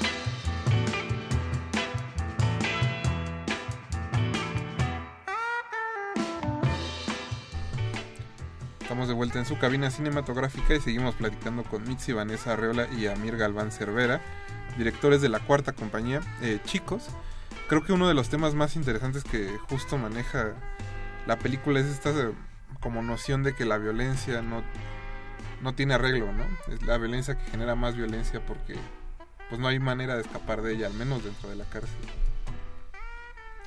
¿Y por qué todos me miran? Porque ella escribió la historia un poco. Sí, o sea, así como de ¿por qué lo hiciste? No, no, no. Es porque así somos. Sí, finalmente la cárcel es una es una espiral de Dante, ¿no? Es un, es un mundo debajo de otro submundo y demás. Y la ley del más fuerte, que es la o la ley del talión, finalmente sí es la ley de la cárcel. Eso El ojo por ojo. el ojo por ojo y el diente por diente es, es lo que prevalece y, y quien ejerce violencia dentro de una cárcel finalmente gana respeto, ¿no? O como dicen ellos, coronas, ¿no? que, que- que quiere decir que eres, eres capaz de transgredir y que más vale que los demás te, te miren con cuidado porque, porque eres capaz de todo. Y, y ese es parte del universo que retrata la película y hay violencia pues eh, ejercida de- en distintos niveles, ¿no?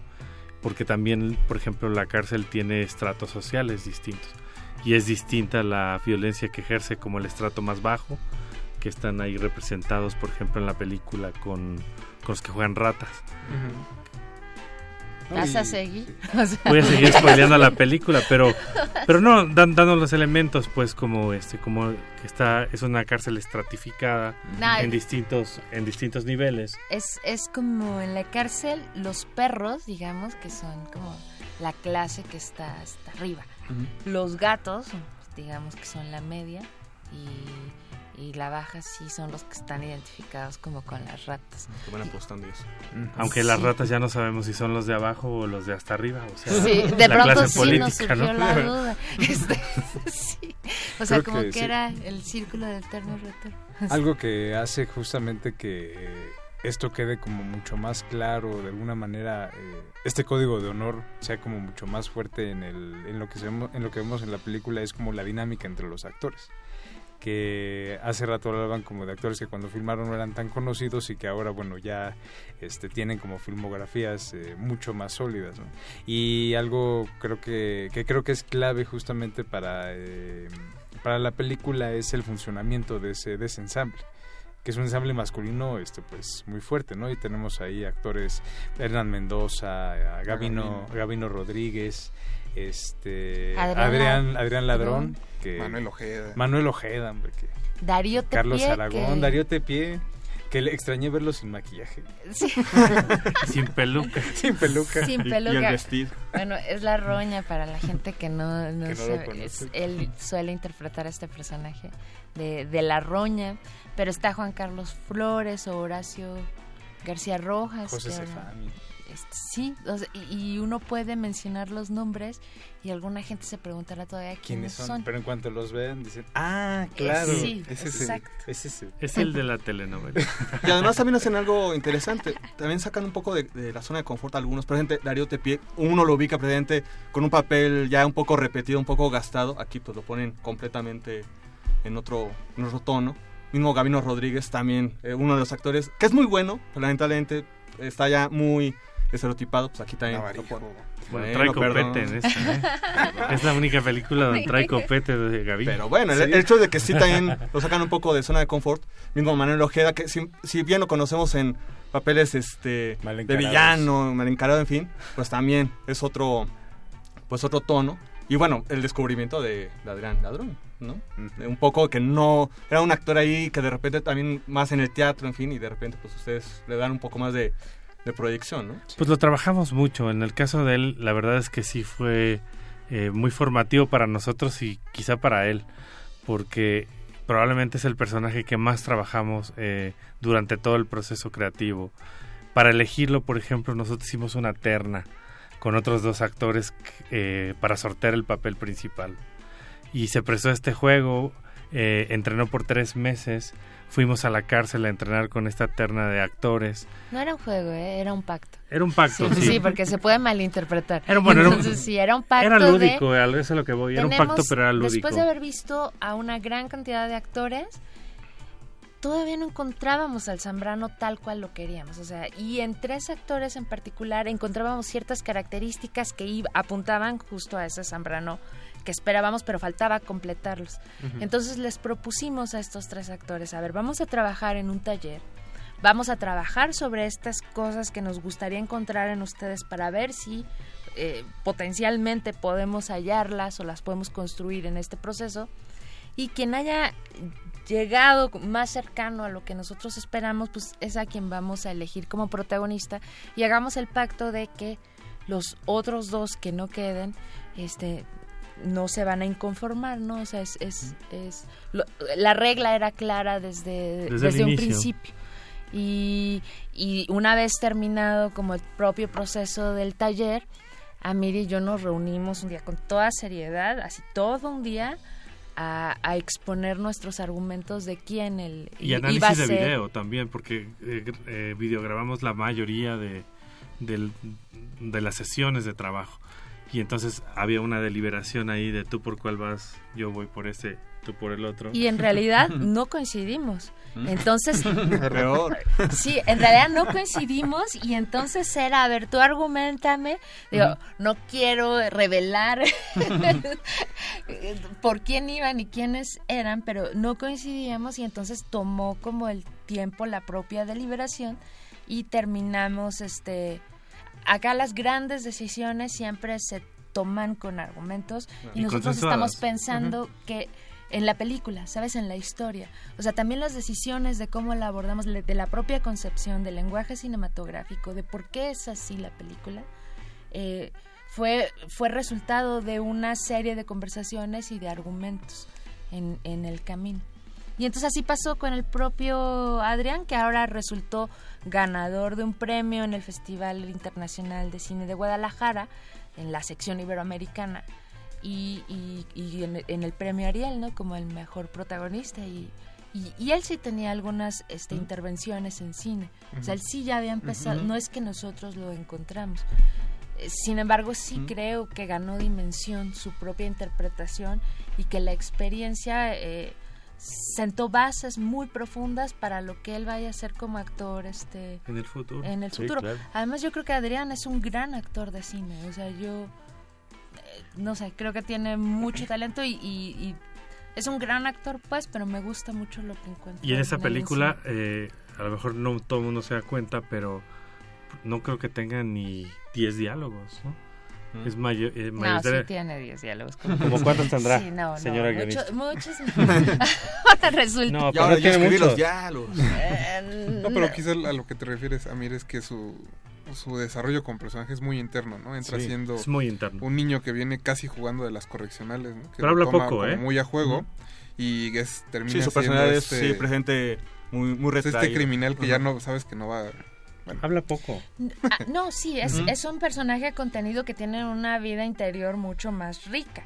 Y lo que tiene Adrián es que es muy transparente y tiene microexpresiones que te dan a entender qué está pasando allá adentro. Sí, porque finalmente él es el testigo de lo que de la construcción de la cuarta compañía, por eso igual tampoco habla porque él es el testigo, ¿no? No, y, y por eso empiezas quizá... eh, des- él es tu pase para entrar a la prisión y vives al principio su experiencia, pero después eres arrollado como su propia experiencia por todo lo que pasó alrededor con la cuarta compañía, con los perros, con tal. Y un poco se desdibuja este asunto inicial de solo estar enfocados en el personaje protagónico y, y sí, al final cierras su propia historia y le das camino y un poco... Pues que el Sí, espectador, además de el que- público vaya a ver. Además de que no creo que llegues a la cárcel queriendo hablar mucho, no creo que tampoco sea como tampoco la, Sí, es parte, las ganas, ¿no? Es, es- es parte, sí. y es demasiado joven, ¿no? Y además está llegando a una cárcel que no es una, este, no es una cárcel común. O sea, la penitenciaría es donde se encuentran los presos con las sentencias más largas, los que son más rebeldes. O sea, hay un perfil muy particular. Sí. En otros centros de reclusión Llega hay, la grande, pues, que esa es básicamente la historia, ¿no? hay procesados. Aquí ya todos tienen sentencia. O sea, ya no tienen esperanza en salir. Y eso sí modifica el, el espacio. Bueno. Chicos, pues ahora sí que antes de que se nos termine el tiempo del programa, eh, pues un poco de coordenadas donde puede encontrar el público los horarios, sus Hay redes un sociales, lugar así que nosotros creamos Sí. para el público Todo pensando en cómo sufren porque nunca encuentran los horarios, nunca sí, encuentran una las pregunta, funciones, una pregunta abierta. este, ¿Ustedes han tratado de encontrar horarios, bueno, digamos, cines, horarios en las páginas de internet de los exhibidores? Sí, yo Sí, sí. Es un poco engorroso sobre todo Cinemex. Este, perdón, pero Bueno, sí, lo que hicimos Mira, nosotros- eres, Vamos a perder eh, nuestro Navarico le patrocinio. gusta saltarse la tranca y a ti te gusta Sí. reprimir. Perdón. No, esto es parte de nuestro Pero lo que hicimos nosotros es, este, Es el, el comic relief. Sí, implementamos una, eh, una plataforma eh, dentro de la página de la película, Ujú. que es somosperros.com.mx, donde facilitamos un poco este tránsito, donde tú puedes buscar eh, exactamente el, el cine, la función, si, quieres este eh, comprar un boleto en línea, eh, puedes hacerlo ahí, pero te indica exactamente eh, cómo va la corrida y exactamente en qué complejo se está exhibiendo la película. Entonces facilita mucho como esta parte. Eh, ahorita justo está en la transición de la programación. No todo lo que sale ahorita son Mm. los cines donde va a estar. Ujú. Cabe señalar si alguien nos está viendo ahí. Progresivamente se va a completar como toda la información de acuerdo a cuando los cines la vayan haciendo pública, pues, pero pero ahí la van a encontrar concentrada. La gente de pronto pregunta mucho y va a llegar a mi ciudad y este y, y va a llegar por aquí en Cascada o es estreno nacional. Bueno, el estreno es nacional. El- al principio es en las ciudades más importantes, pero la mejor manera de identificar si va a llegar hasta ustedes en donde quiera que estén ahora mismo es a través de la de la página www.somosperros.com.mx. Y nuestras redes sociales es la 4 con número A, compañía película en Facebook y la 4A compañía en Twitter, en Instagram, ahí nos pueden encontrar y estamos utilizando un hashtag también muy fácil de recordar que es hashtag somos perros. Ahí también podrán encontrar pues parte del proceso, eh, lo- entrar a los bol- y buscar los boletos, eh, parte del material de la investigación. Iremos ahí como dosificando Algo que se este, vuelve muchos de los interesante materiales para que generamos. nosotros es como los comentarios que tenga la gente. O sea, no crean que los vamos a seguir, no crean, no crean que nos vamos a poner tristes, no crean que nos vamos a poner demasiado alegres, pero nos interesa saber qué está pasando del otro lado. O sea, a mí me da mucha curiosidad, por eso yo ahora, en- eh, mientras estábamos en una pausa, les comentaba cómo creen que le vaya, cómo creen que Mm. responda la gente. Este, este es el momento como más importante después de los 10 años. Creo que no hay otro momento y estamos como muy a la expectativa, bueno, yo con una curiosidad inmensa de qué es lo que pasa del otro lado después de este trabajo. No importan los años, importa lo que ocurre en las salas justo a partir de este estreno y si nos lo comentan a través de las redes, se los vamos a agradecer. En Twitter están muy, muy activos. entonces, y también ha habido ya gente que pues, prende está pidiendo ya la, la película. La Yo creo que ya. Vayan el fin de semana, Ujú. véanla, coméntenlo. Amir, Vanessa, muchas gracias por haber Muchas venido gracias a esta ti por la noche. invitación. Muchas gracias. por Alberto Acuña Navarijo. Jorge Javier Negrete. Gracias. De toques en producción, Mauricio Orduña, eh, Oscar, ya no lo veo, pero bueno, por aquí andaba Oscar, Está escondido. la voz, ah, está acostando los teléfonos, don Agustín Muli en los controles, mi nombre es Rafael Paz, y los vamos a dejar escuchando a Javier Solís con Sombras. Recuerden que todavía hay boletos para el Ateneo Español el viernes, y que viene el Calabozo de los Vírgenes, así que no se despeguen, siguen en resistencia modulada.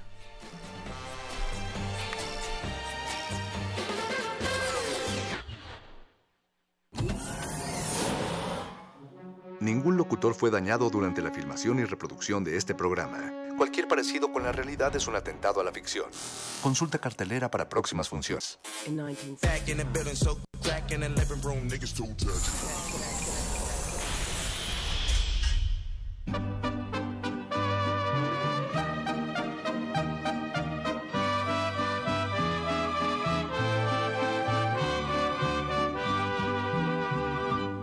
Quisiera abrir lentamente mis venas, mi sangre toda, verterla a tus pies, para poderte demostrar que más no puedo amar y entonces morir después.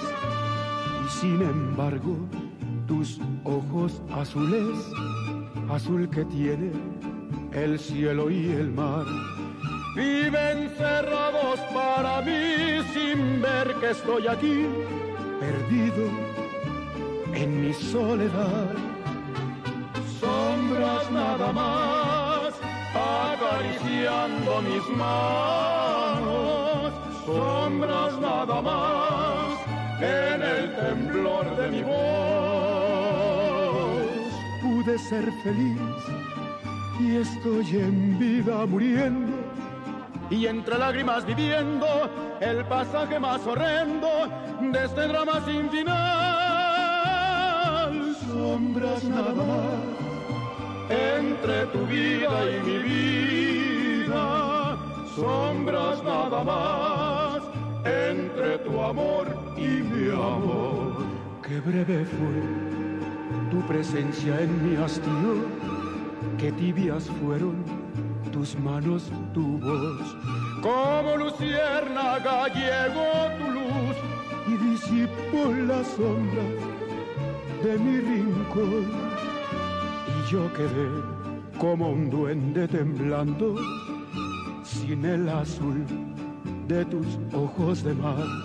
Que se han cerrado para mí sin ver que estoy aquí, perdido en mi soledad sombras nada más, acariciando mis manos, sombras nada más, en el temblor de mi voz. Pude ser feliz y estoy en vida muriendo. Y entre lágrimas viviendo el pasaje más horrendo de este drama sin final. Sombras nada más entre tu vida y mi vida, sombras nada más, entre tu amor y mi amor.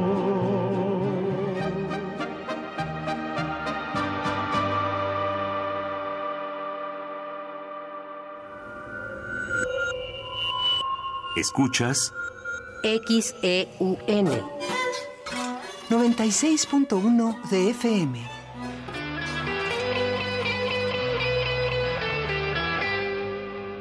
Comenta en vivo nuestra programación. Facebook Radio UNAM. Twitter arroba Radio UNAM. Radio UNAM. Experiencia sonora.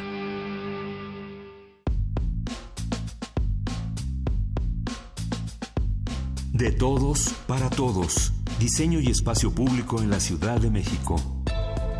Exposición organizada por la Facultad de Arquitectura de la UNAM con proyectos de diseño industrial, urbanismo, arquitectura y arquitectura de paisaje para celebrar el nombramiento de la Ciudad de México como Capital Mundial de Diseño 2018. El diseño como herramienta para mejorar la calidad de vida de la ciudad. Del 3 de marzo al 28 de abril en el Museo Universitario de Ciencias y Arte, MUCA, Ciudad Universitaria. Entrada libre. Más información en muca.unam.mx. Habla Ricardo Anaya, candidato de la coalición por México al frente. De que México tiene que cambiar, nadie tiene duda. El PRI ya se va. La pregunta es qué tipo de cambio quieres. ¿El de Andrés Manuel? A mi parecer con una visión ya anticuada de México y del mundo. ¿O el del frente? Con una nueva manera de gobernar y un verdadero plan. Que utilice todos los recursos y las tecnologías para resolver nuestros problemas hoy y llevar a México a un futuro mejor. PAN, Alejandra Barrales. Ricardo es capaz y determinado, sabe sumar y hacer equipo. Miguel Ángel Yunes Márquez. Yo estoy con Anaya. Xochitl Galvez. Estoy con Anaya. Salomón Chertorivsky. Estoy con Anaya. Luis Donaldo Colosio Riojas. Estoy con Anaya. Miguel Ángel Mancera. Vamos con Anaya. Diego Fernández de Ceballos. Estoy con Ricardo Anaya porque es un joven brillante y capaz. Ricardo Anaya, de frente al futuro. Movimiento Ciudadano. Este es el Estado de México real, el que vives, el que sufres día a día. No es el que te pintan de colores cada cambio de gobierno. No, aquí no hay magia. Aquí hay inseguridad, desempleo, contaminación, falta de oportunidades y pobreza. Sobre todo pobreza. Ser mexiquense debería ser un orgullo, pero no, no lo es. Únete. Necesitamos cambiar el Estado de México de forma radical. En México hay otra vía. Una vía radical. Dejar huella en cada aula de la UNAM es un deber de un verdadero Puma. Deja tu huella y apoya Fundación UNAM a de cara a miles de universitarios. Súmate 5340-0904 o en www.funam.mx. Contigo hacemos posible lo imposible. Los acaban de sentenciar. ¿Y qué? Seguro salen al ratito. No, les dieron cadena perpetua. ¿Pero cómo? ¿Cadena perpetua? Entre otros casos, el 25 de enero de 2018, mucha gente fue condenada a 140 años de prisión por secuestro y homicidio. El Partido Verde propuso modificar la ley para castigar con una pena máxima de 140 años a secuestradores. Hoy es ley aprobada y ya se aplica. Partido Verde. Cumplir es nuestra misión. Propaganda institucional del Partido Verde. ¿Qué debe tener un buen presidente? José Antonio Meade te responde. Si alguien va a pedir un trabajo, ¿a quién cree usted que va a contratar? ¿A una persona que tiene experiencia o a alguien que no Te puedo hablar de mi experiencia en el campo, relaciones exteriores, desarrollo social, hacienda y energía. Pero la experiencia sirve para una sola cosa, resolver tus problemas desde el primer día y no estar improvisando. Avanzar contigo, unidos. José Antonio Meade, candidato a presidente de la República por la coalición Todos por México. PRI, PDM, Nueva Alianza, PRI. Alejandra Barrales. Ricardo es capaz y determinado, sabe sumar y hacer equipo. Miguel Ángel Yunes Márquez. Yo estoy con Anaya. Xochitl Galvez. Estoy con Anaya. Salomón Chertorivsky. Estoy con Anaya. Luis Donaldo Colosio Riojas. Estoy con Anaya. Miguel Ángel Mancera. Vamos con Anaya. Diego Fernández de Ceballos. Estoy con Ricardo Anaya porque es un joven brillante y capaz. Ricardo Anaya, de frente al futuro. PAN.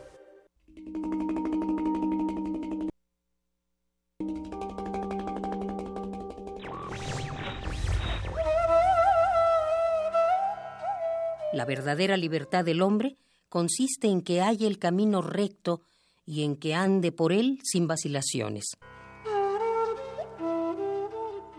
Thomas Carlyle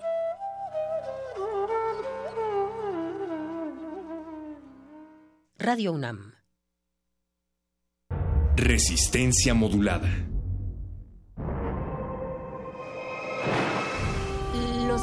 Inferiores de la nave de la Resistencia están dedicados a los calabozos, donde se resguardan los temas prohibidos y tomos de conocimiento olvidado. El más grande de ellos es donde guardamos los juegos, los cómics y las frituras de queso. Bienvenido a él, viajero. El calabozo de los vírgenes. El calabozo de los vírgenes. カメラメラ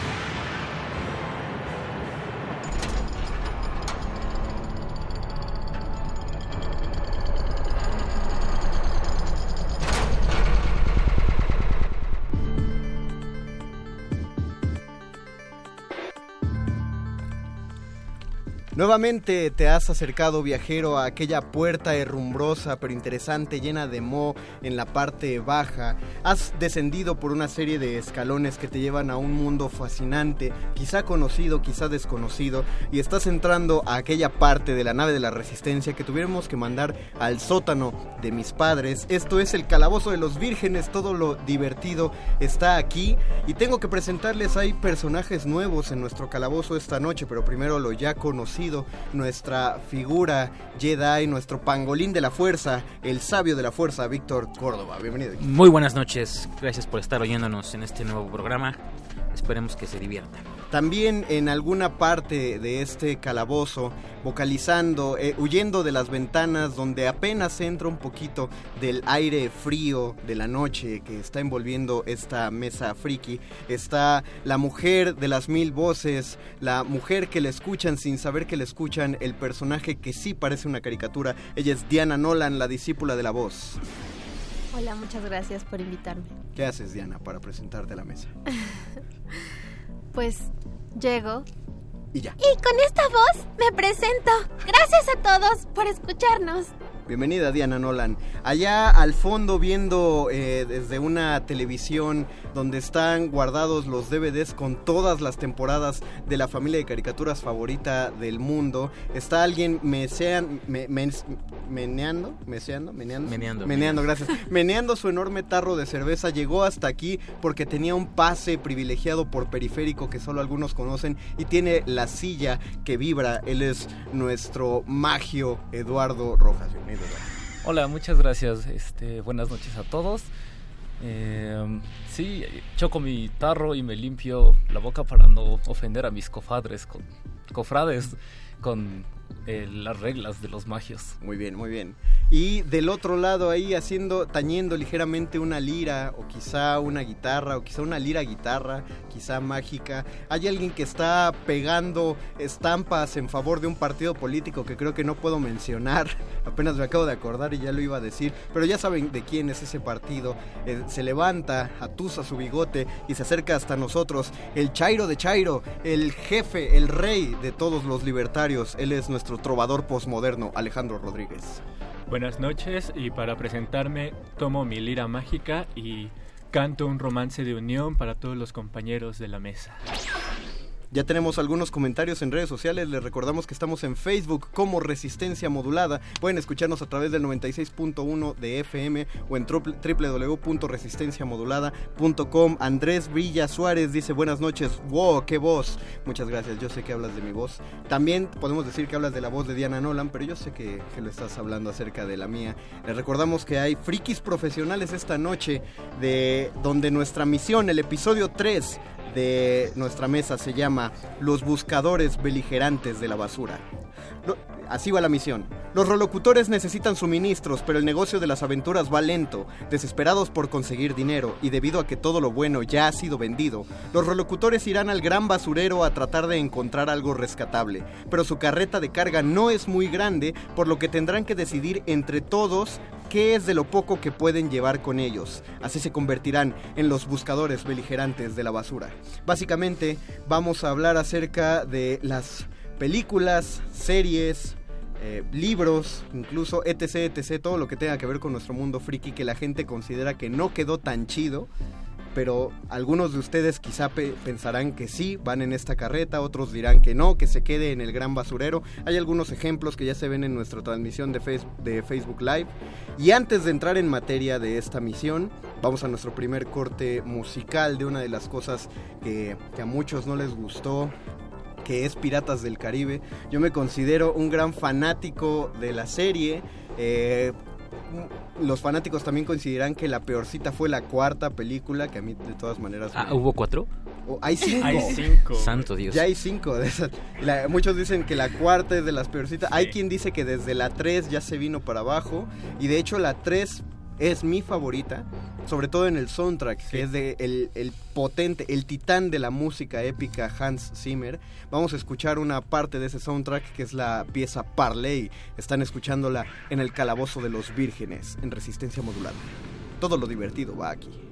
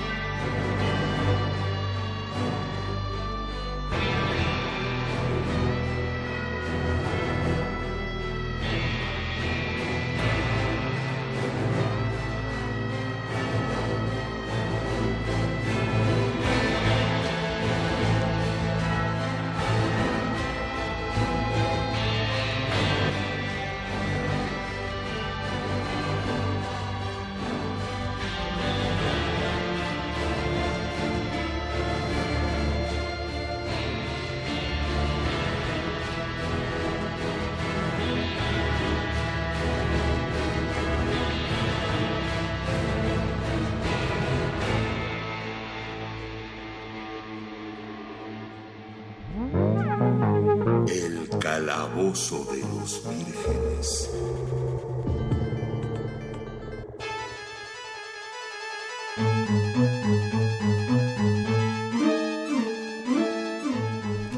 Tenemos que hacer una mención de esto ya después de que escuchamos Parley de Hans Zimmer para el soundtrack de Piratas del Caribe 3 en el fin del mundo. Esta, lo que está sonando ahora es también una gran recomendación de Gabo, que no nos acompañó esta noche, pero le mandamos un saludote. Entre Gabo y Betoques recomendaron el, recomendaron el soundtrack de Heartwork Gym, el juego para Super Nintendo, y es lo que estamos escuchando. Vamos a escuchar en todo este programa de fondo. El del gusanito, ¿no? El del, el del gusanito que se vuelve como un gusano. Sí, güey, como- como un astronauta Ajá, gusano. sí. Un Buzz Lightyear gusano. Bizarro el juego. Eso no está aquí. Nada de la basura. eh, na- Heartwork Gym no está para nada en la basura. Les recuerdo la dinámica de este juego. Nuestros rolocutores tienen cada uno de ellos una hoja de personaje y van a interpretar un personaje de juego de rol y tienen poderes para interactuar en nuestra emisión radiofónica. Para ello tenemos estos dados en la mesa y vamos a empezar a jugar para ver qué es lo que pueden rescatar del gran basurero. Eh, ya tenemos un par de comentarios que voy a leer antes de empezar. Andrés Villa Suárez le echa flores al muerde lenguas. Muchas gracias Andrés, qué bueno que lo escuchas. Pregunta si alguna vez haremos un programa con público en vivo y cuándo. Antes lo hacíamos, pero pronto no sabría decirte, pero venos a ver a las ferias del libro. Ahí siempre estamos frente a la gente y es bien padre. Diana a, a Mayrani Sánchez Ramírez dice, hola cariño. ¿A quién le habla? Ah, a Alejandro, al, al trovador posmoderno. Héctor Fonkelin dice, algún día estaré en esa mesa y seré un maestro ñoñomón. Iván Rodríguez, sí, así como lo pueden ver, como pueden ver que ya se está poniendo más friki, más virgen esta mesa cada vez, tú también puedes entrar al calabozo de los vírgenes si tienes algo que decir. Así que para saber que tienes algo que decir, comenta como ellos tres en algún momento comentaron en la transmisión de Facebook Live. Y empecemos muchachos, esta noche... eh, no sé, vamos a empezar con iniciativas, tienen cada quien su dado de 20 y vamos a ver si alguien abre el comentario esta noche. Alejandro, ¿cuánto sacaste? 17. Diana, Cinco. Eh, Eduardo, Un poderoso 15. un poderoso 15 y Víctor, 20, obvio. 20. Eh, eh, usan estos dados, trampa. son dados de juego de rol para quien no conozca el juego, 20 caras y Víctor sacó un 20, así que Víctor, tienes la batuta. Estás, estás guiando a tu grupo a través del gran basurero, porque te nombraste líder solo por sacar el 20. Perfecto. Y pues es- ahí están todas las películas, todos los libros, todas las series que digas que se tiene que desechar o algo que quieras rescatar del basurero. Pues eh, explorando entre las múltiples cosas que hay en este basurero me encuentro con algo que me sorprende que esté aquí y por eso mi primera intención es meterlo en nuestra carreta que es ni más ni menos que el episodio 1 de la saga de Star Wars, que no sé qué hace aquí, pero aquí está, me entristece, pero, pero entiendo por qué está aquí. Y bueno, quiero rescatarlo primero que nada, porque creo que debe estar en, nuestra biblioteca, en nuestra videoteca de películas, junto con el resto de la saga. Me imagino y quiero pensar que es por culpa de Jar Jar Binks, pero vamos a pensar en grande. Y creo que no debe estar aquí por esa, por esa, por esa razón. Sin embargo, bueno, pues lo, lo tomo y voy a meterlo a la carreta. eh, Ah, pero antes de que lo metas a la carreta, el resto de los aventureros, de los relocutores, pregunto, ¿alguien, o, o de la audiencia incluso, alguien está en contra de que el episodio 1 entre a la carreta de los, relo- de los relocutores de esta noche? Yo estoy de acuerdo. Creo que tiene muchas cosas y una de ellas, sobre todo, es como todo este background que los fans de los primeros tres episodios no teníamos. Ok. Alex, te, te veo... Híjole, no sé, no sé. Yo, ¿Por- por yo qué dirías que no? Pues yo creo que se entiende perfectamente la trama sin el episodio 1 y creo que es Sí. mucho montón. O sea, todavía el 3 y el 2 va, pero el 1 no sé si lo rescataría. Tiene elementos padres, o sea, ver a, a Obi-Wan joven, está chido, la- las carreras de las naves, Darth Maul, eh, tiene elementos padres, pero para la trama... Darth Maul. nuestro trovador Déjalo ve acercarse a él un Velociraptor con Darth Vader montado en él. el, el sabio de la fuerza utiliza su primer poder de la noche ¿Qué es eso? y su poder es Darth Vader montando un velociraptor con lo que hace inválido el argumento de otro rolocutor. Y además pierde una vida. Quítate una vida, Eso es Alejandro. mucho poder. Claro, es mucho poder. Les recordamos, nuestros rolocutores tienen que conseguir logros esta noche para ver quién es el rolocutor más valioso de esta noche y tienen vidas. Lo, olvidé decirles allá afuera que si pierden todas sus vidas se tienen que salir de la cabina, muchachos. Lo dice la hoja. Ah, perfecto. Ah, qué bueno, qué bueno. Entonces lo planeé de antes. ¿Alguien más tiene algo en contra desde No, no, no, no, no, no, no, no, no, no. Nadie, nadie tiene algo en contra en redes. Parece entonces que está en la carreta. Tira un dado de 8. Un dado de 8, un dado de 8. Hay un número de, de, nive- de límite en la carreta que ustedes no conocen. Entonces, ¿cuánto Siete. sale? Siete, ok. Entonces, eh, ah, ya tenemos un comentario aquí. Dice Caro Go, yo estoy en contra con el episodio 1. Darth Maul es lo único rescatable. De ahí en fuera, quémenlo. La apoyo, la apoyo totalmente. Yo Pero tú que- ya no tienes Yo creo que también hay algo eh, muy, muy, muy bueno en el episodio 1. Ah, en mi opinión, el mejor, la mejor pieza de soundtrack eh, de toda la saga. eh, Duelo de Fez, Sí, claro, ok, eso es, claro. O sea, ver la escena de, de Darth Maul cuando se abren las puertas y prende el sable de luz doble. Denle un logro a este muchacho. Tienes un logro, Lalo, solo por Sí, sí, apelar sí. Al, al excelente soundtrack de, de John Williams, que se aventó todavía a hacer los primeros episodios. Y creo que es cierto am- ambas cosas. El, el duelo de Fez es de las canciones de combate ya más reconocibles en la cultura popular. Tienes el apoyo también de Oscar El Voice allá afuera. Y lo que venirse en seco para los fans. Entonces, Literal. entonces tenemos Uy. ya eh, el episodio 1 dentro de la carreta. Eh, Alejandro, tú tuviste la siguiente iniciativa. ¿Tú qué ves en el Gran Basurero? Sí, yo creo que voy a aprovechar la basura que tenemos aquí en la mesa para rescatar precisamente la película que tengo frente a mí. Soy yo el que le está pegando al de- micrófono, disculpen. La de Batman v Superman, que muchos odiaron, pero yo la rescataría y te voy a decir por qué. A ver. Estás con el universo que Warner está intentando construir y se tiene que enfrentar al universo ya creado de Marvel. Y mucha gente se ha estado quejando últimamente de que las películas de Marvel ya es lo mismo, el mismo viaje del héroe, repetitivo, particularmente Iron Man, que vieron tres veces la misma Iron Man, ¿no? ¿Y qué pasa con Batman v Superman? Batman v Superman intenta hacer algo diferente. Voy a lo mejor meterme un autogol. Ad- Admito que a lo mejor fue un experimento un tanto fallido, pero el hecho de mostrarnos cómo dos superhéroes ya establecidos en la cultura pop empiezan un descenso y luego vuelven a tener un ascenso, yo creo que es algo rescatable de la película y es intentar darle un giro nuevo al clásico viaje del héroe ya manejado por las películas de Marvel. Yo estoy, yo estoy de acuerdo, a mí también me gustó, pero en mi, en mi deber de, de ñoño master aquí, necesito decir los argumentos en contra que se han dado de Batman v Superman. El primero de ellos es que muchos dicen en comparación a Marvel que se construyó, Marvel construyó varias películas antes de enfrentar a sus héroes en, en Civil War y que DC hizo una película que fue El Hombre de Acero y luego ya se aventó. Que ahí lo que yo plantearía es que en Marvel fue la gran ruptura cuando salió su primera guerra civil, ya llevan dos, en forma llevan como 30 porque siempre se pelean sus héroes eh, entre ellos. Pero eh, el combate entre Batman y Superman es algo que se planteó en los cómics desde los 70. O sea, es un, es un encuentro de los dos grandes héroes de DC que ya se esperaba ver. Ay, mira, me acabo de defender. Yo no creo que esté apresurado este combate. ¿Alguien quiere decir algo en contra? Betoques, te veo dudar mucho. Si quieres, puedes decir por, los, por mi audífono qué tienes en contra de la película y eso ayudaría al debate, en, en serio. ¿Alguien más aquí tiene algo en contra o a favor de Batman v Yo, Superman? yo tengo algo en contra, pero, pero no en contra tanto de la película como una unidad narrativa. Yo personalmente no acabo de convencerme con el Batman de Ben Affleck. Es algo que para mí es súper difícil de ver en pantalla. Es decir, e- el Superman que había hecho Christopher Reeve era un Superman de su época. Creo que en el caso de Superman había habido ya intentos como eh, Lois and Clark, que fue una serie de Sony Entertainment. Fue de- y fue- También te- tengo que decir que fue como de las peorcitas. Sí, claro, y teníamos también Smallville, es decir, había ya como una creación de, de Superman, pero todas habían sido como unas creaciones a medias. En Batman, en cambio, teníamos ya el Batman de Michael Keaton, por ejemplo, y también teníamos el que para mí sigue siendo el mejor Batman, apedréenme, no me importa, el Batman de Christian Bale, y de pronto tenemos el Batman de Ben Affleck, y entonces para mí eso sería algo que me haría dudar meterla, y es triste porque creo que la película como tal no es mala, me parece que al contrario es una buena forma de empezar y de intentar alcanzar lo que ya tenía Marvel avanzado en el sentido de su universo de cómics en pantalla.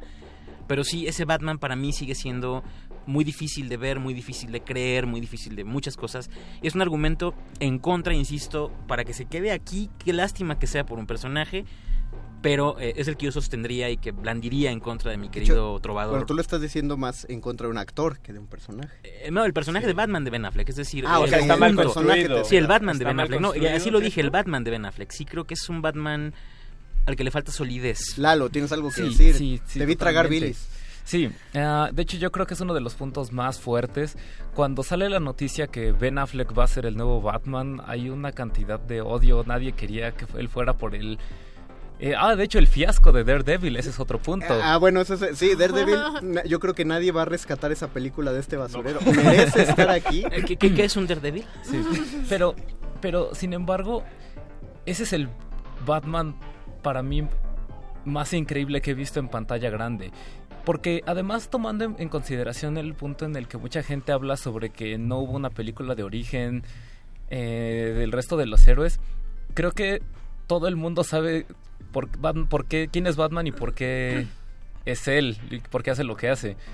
Entonces, este, mucha gente incluso se quejó ah, de que mostraron de nuevo la escena del callejón cuando asesinan a, Escena a que- Thomas y a Marta. Escena que ya vimos en siete películas anteriores. Sí, en efecto. Ah, además, a mí me gustó mucho ver a un Batman. eh, a un Batman grande, un Batman viejo, incluso que, que ya está harto de, de- de lo que es- de la situación, entonces está dispuesto a hacer lo que sea necesario para para defender la ciudad, Ok, para eh, hacer lo que él cree justo. Tenemos aquí un comentario de Michelle Corona Reyes que dice, es el peor Batman y lo saben. Dice, es... Es sad porque nadie quiere a Batman de George Clooney. Bueno, a- ahí tengo que hacer un... una- un- No, perdón, no. George Clooney, la verdad, aunque él después sa- salió, después de ese fiasco espantoso que fue Batman y Robin, eh, la cuarta... Trajes con pezones, Dios mío. Deja tú eso, eso fue el, eso fue el menor de los detalles, porque lo que, lo que ahí sí acabamos de ver, y, y voy a meter el comentario este Chairo de la noche, pero lo creo fervientemente, es que si hubieran puesto un traje de superheroína con pezones, nadie se quejaría. Bueno, sí sé quién, pero no voy a decirlo Sí. al aire. Bueno, sí, yo. Bueno, a, a lo que a lo que voy es que no, a lo que voy es que nadie se quejaría de que al gra- de- por las mismas razones pues que se quejan de los trajes de, de que George Clooney tu- tuviera pezones. A, a eso voy, es decir, sí sería un traje se están quejando porque sexualizaron el traje de Batman, porque e- de hecho en esas mismas tomas se ven los pezones y luego se ve cómo se lo ajustan a las nalgas para ver los traseros perfectos de George Clooney y de Robin. Creo que voy a usar mi poder de que está siendo políticamente incorrecto. No estoy Mario. siendo políticamente incorrecto. Y además no puedes usar los poderes contra mí. Yo soy el que conduce el Solo por eso voy a perder una vida. No, no, no, no, no, solo le bloqueó el, pro- el, el poder. Pero bueno, sí, George Clooney se disculpó públicamente por haber hecho esa película tan horrenda. O sea, tuvo que decir perdón por hacer a Batman. Pero la verdad es que está mal interpretado. Si uno ve, es un Bruce Wayne que todo el tiempo está sonriendo y es un Batman que todo el tiempo está sonriendo. Y eso no es Batman. Batman está amargado. Esa es la esencia de Batman. Eh, dice, dice Beto que es que es Batman con compromisos sociales. Es que sí, Bruce Wayne cuando está en sociedad, ahí sí se muestra de ese modo. Esa es la, por eso es la, identi- la doble identidad. El, el- millonario que sí lo hizo Christian Bale eh, sociabiliza y es muy padre con la gente, pero el Batman es más amargado. Yo estaría, eh, esto no es ningún punto a favor, solo quiero decir que yo estaría con favor de Lalo, a favor de Lalo y de Alejandro, porque a mí sí me gustó el Batman de Ben Affleck, porque se parece mucho al Batman de, de- de Dark Knight. El Dark Knight Returns. Eh, todos, eh, ya cuando lo dibuja Frank Miller, y se parece un montón al de los videojuegos. Y además, por, exactamente, la escena del almacén cuando va a rescatar a, a Marta eh, Kent. Dios, es, es una escena sacada, es una es un live action de, de los videojuegos de la serie de Arkham. Ahora, para- Nunca vi un Batman pelear tan bien. Para, para cerrar solo este tema, Alejandro, que sé que tienes un comentario que puedes agregar, pero tienes que defender esta película contra el argumento de la madre. O sea, porque lo que lo dicen, lo que dicen que es más chafa de Batman v Superman es como si Batman le perdona la vida a Superman solamente por enterarse que su mamá se llama igual a Hubo años de memes por eso. Años de memes. El argumento de la madre, ¿me creerás que creo que es uno de los argumentos más fáciles de defender, A creo ver, yo? a ver, sí, sí, sí. Porque eh, resulta que están tocando un tema de racismo. Batman Oh. excluye, o bueno, la sociedad empieza a excluir a Superman porque lo creen extraño a ellos, es un extraterrestre. Piensan que no es humano. En la pelea, cuando Batman escucha Salva a Marta, que bueno, es una coincidencia lo- mamalona, de que se llamen igual, pero le dice Salva a Marta y él tiene este flashback de mi mamá se llama Marta, tu madre también se llama Marta, se supone que... eh, uno de los de las figuras eh, literarias en este caso del cine es la madre una de las figuras más fuertes porque es lo que nos hace humanos. Nosotros para ser humanos nacemos de una madre. Entonces el hecho de que Superman esté tan preocupado por salvar a su madre es lo que le hace humano y es lo que le hace a Batman darse cuenta de que está perdiendo su humanidad entonces tiene que rescatar a la Bat- madre de Superman que también es humano están en, en Amo los argumentos emocionales para salir del atolladero. No, e hiciste que Betoques dijera la neta sí. Eso te da un logro, Yeah. Alejandro. Y tira, tira un dado de 8 para, para ver eh, cuánto peso de la carreta. Existen los unos.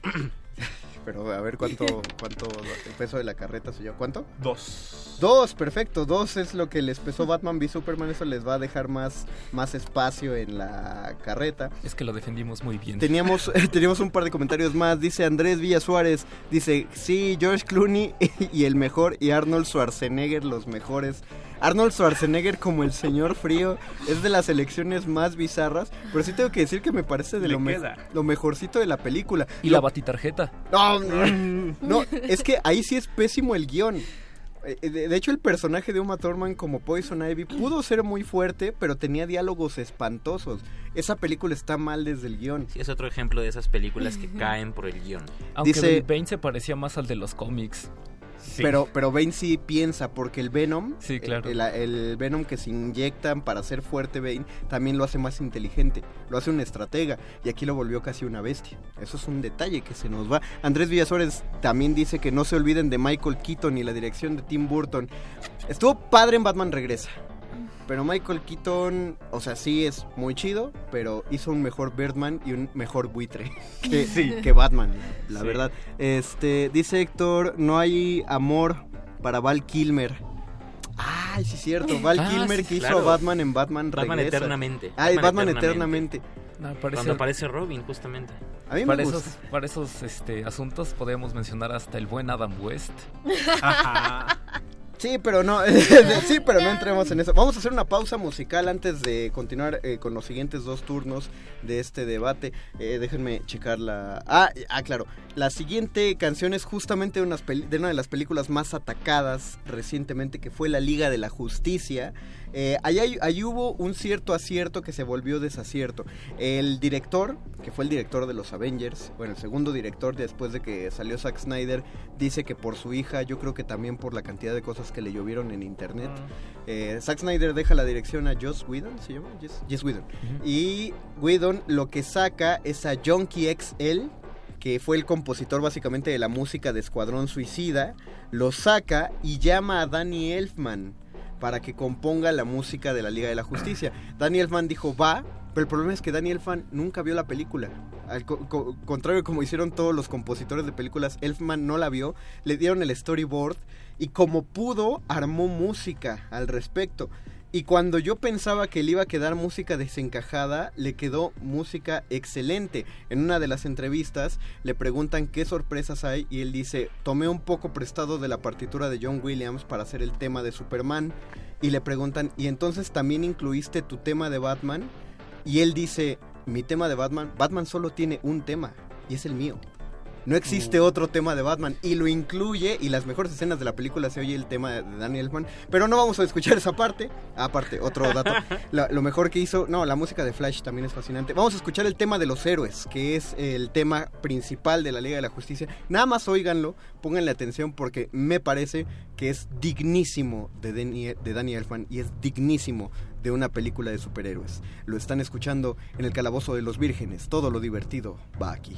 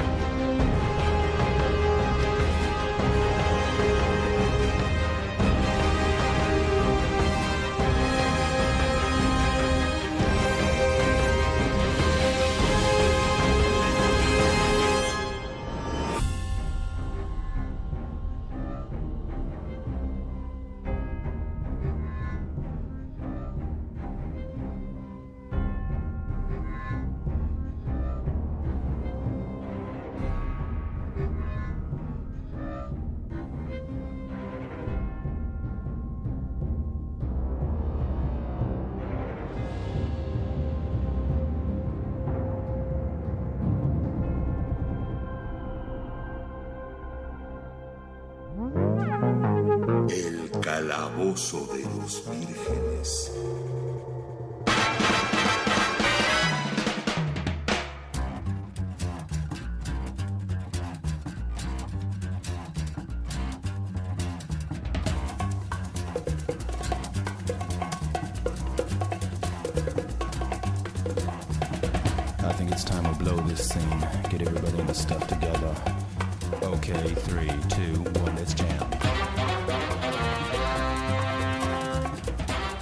Regresamos al calabozo de los vírgenes, todo lo divertido va aquí. Escucharon el tema de los héroes de Danny Elfman para la película de la Liga de la Justicia y estamos tratando de rescatar la basura de nuestros temas favoritos, cómics, libros, películas. Ustedes también comenten, estamos en Facebook Live, en Facebook Resistencia Modulada, en Twitter como arroba R... No, perdón, no, marquen al Twitter porque no lo estoy checando.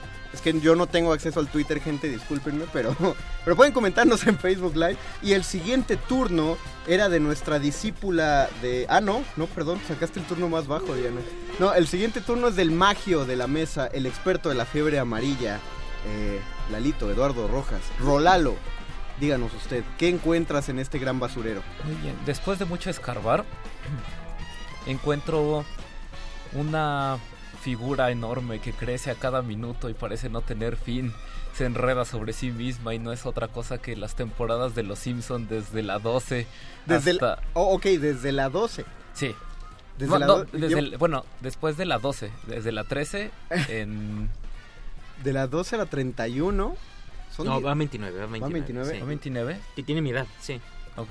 17 temporadas de Los Simpson en la basura. ¿Las quieres rescatar? Ah, más bien quisiera... Eh, no, que- solo no, lo- solo lo dije. Solo quería decir lo que vi.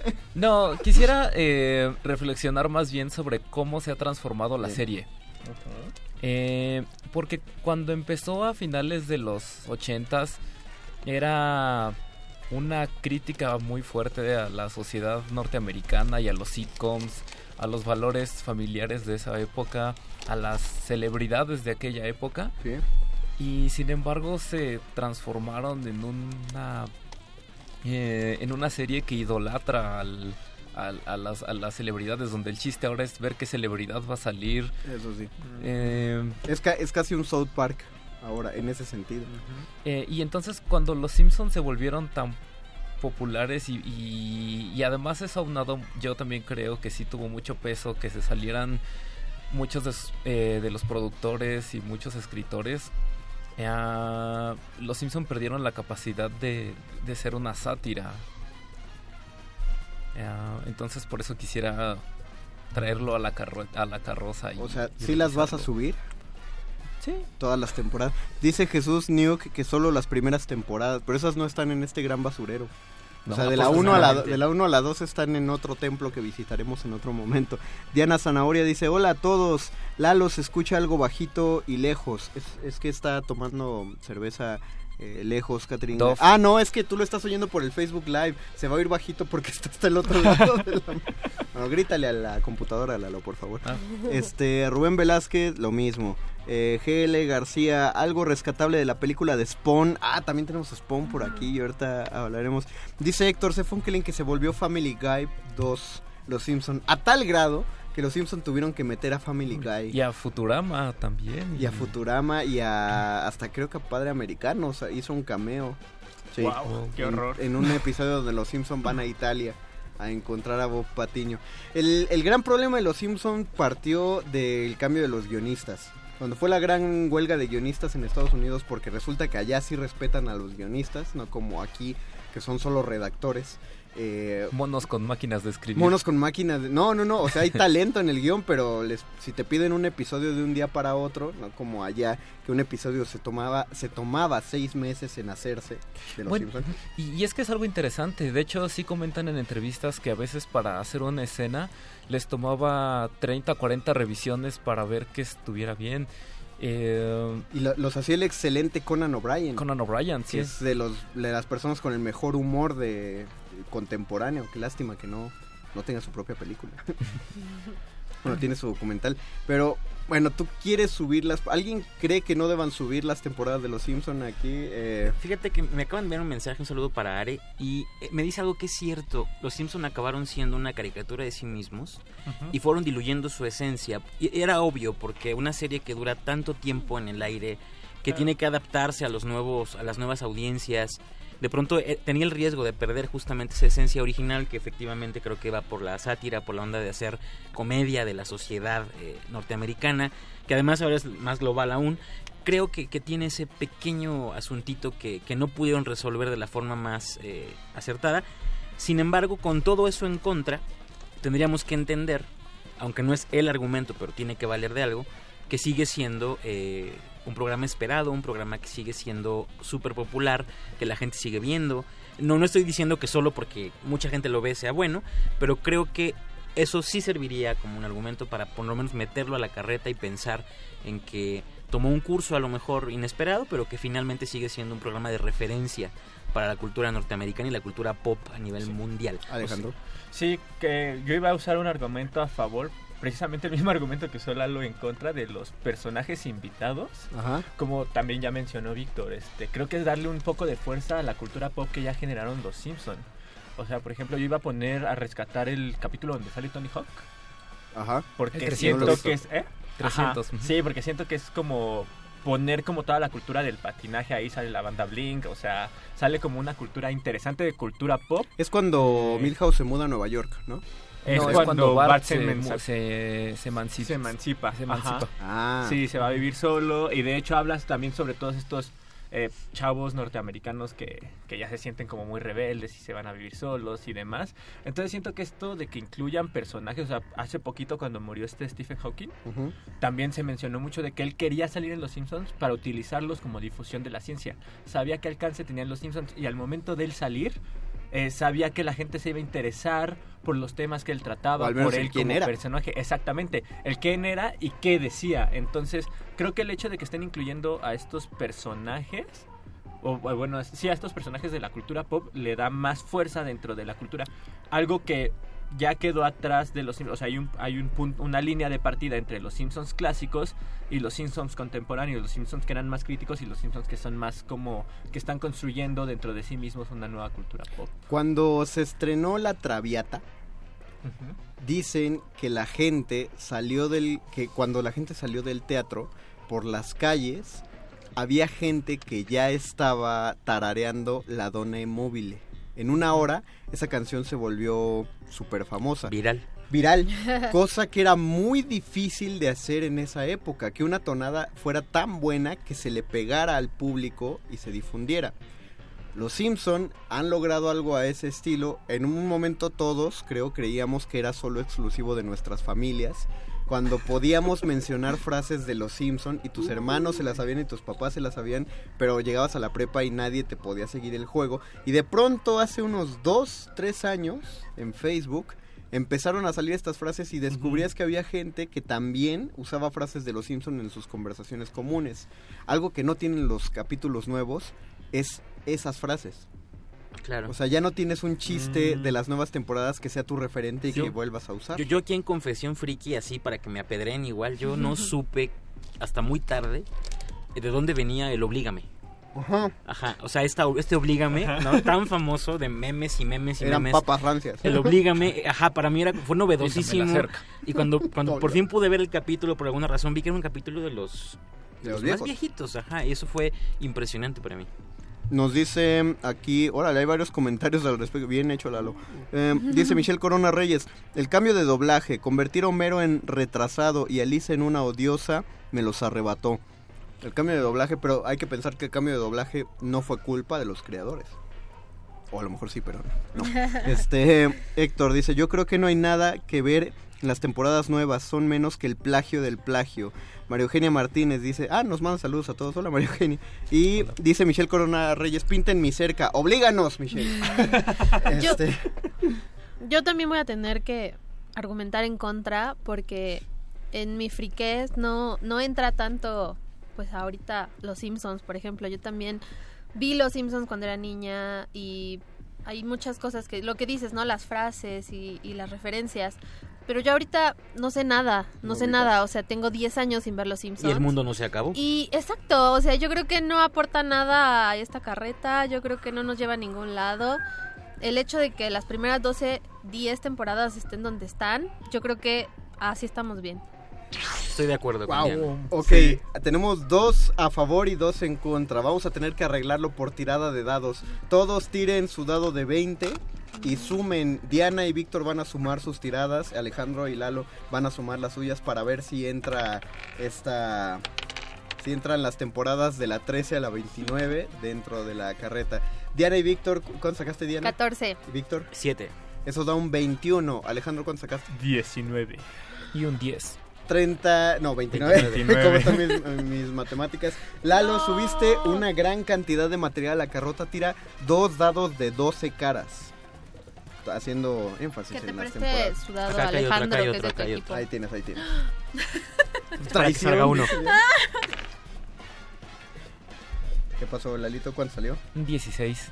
16, ok, les queda muy poco espacio en la carreta y es justo para el turno de Diana Nolan. Por favor, antes de que nos manden mensajes de por qué dejamos a la mujer hasta el final y por qué no dejamos al final antes, se arregló por tirada de dados. Fue, fue la suerte, cada quien tiró un dado, entonces... Dados machistas. Dados- De fue- hecho, de hecho el máster me iba a dar la oportunidad de pasar antes, pero los dados lo decidieron. Ah, mira, rápidamente, esto podemos contestarlo rápido para no consumir mucho tiempo. Nos pregunta Edgar Soto, ¿cuál es su capítulo favorito de Los Simpson? Lalo, empieza, ¿cuál es tu capítulo favorito? Rápido. Oh, esa es una gran pregunta y que requeriría de mucho tiempo, pero, Pero no voy a tener que usarla de cajón. Para mí, mi favorito de toda la vida es Homero el payaso.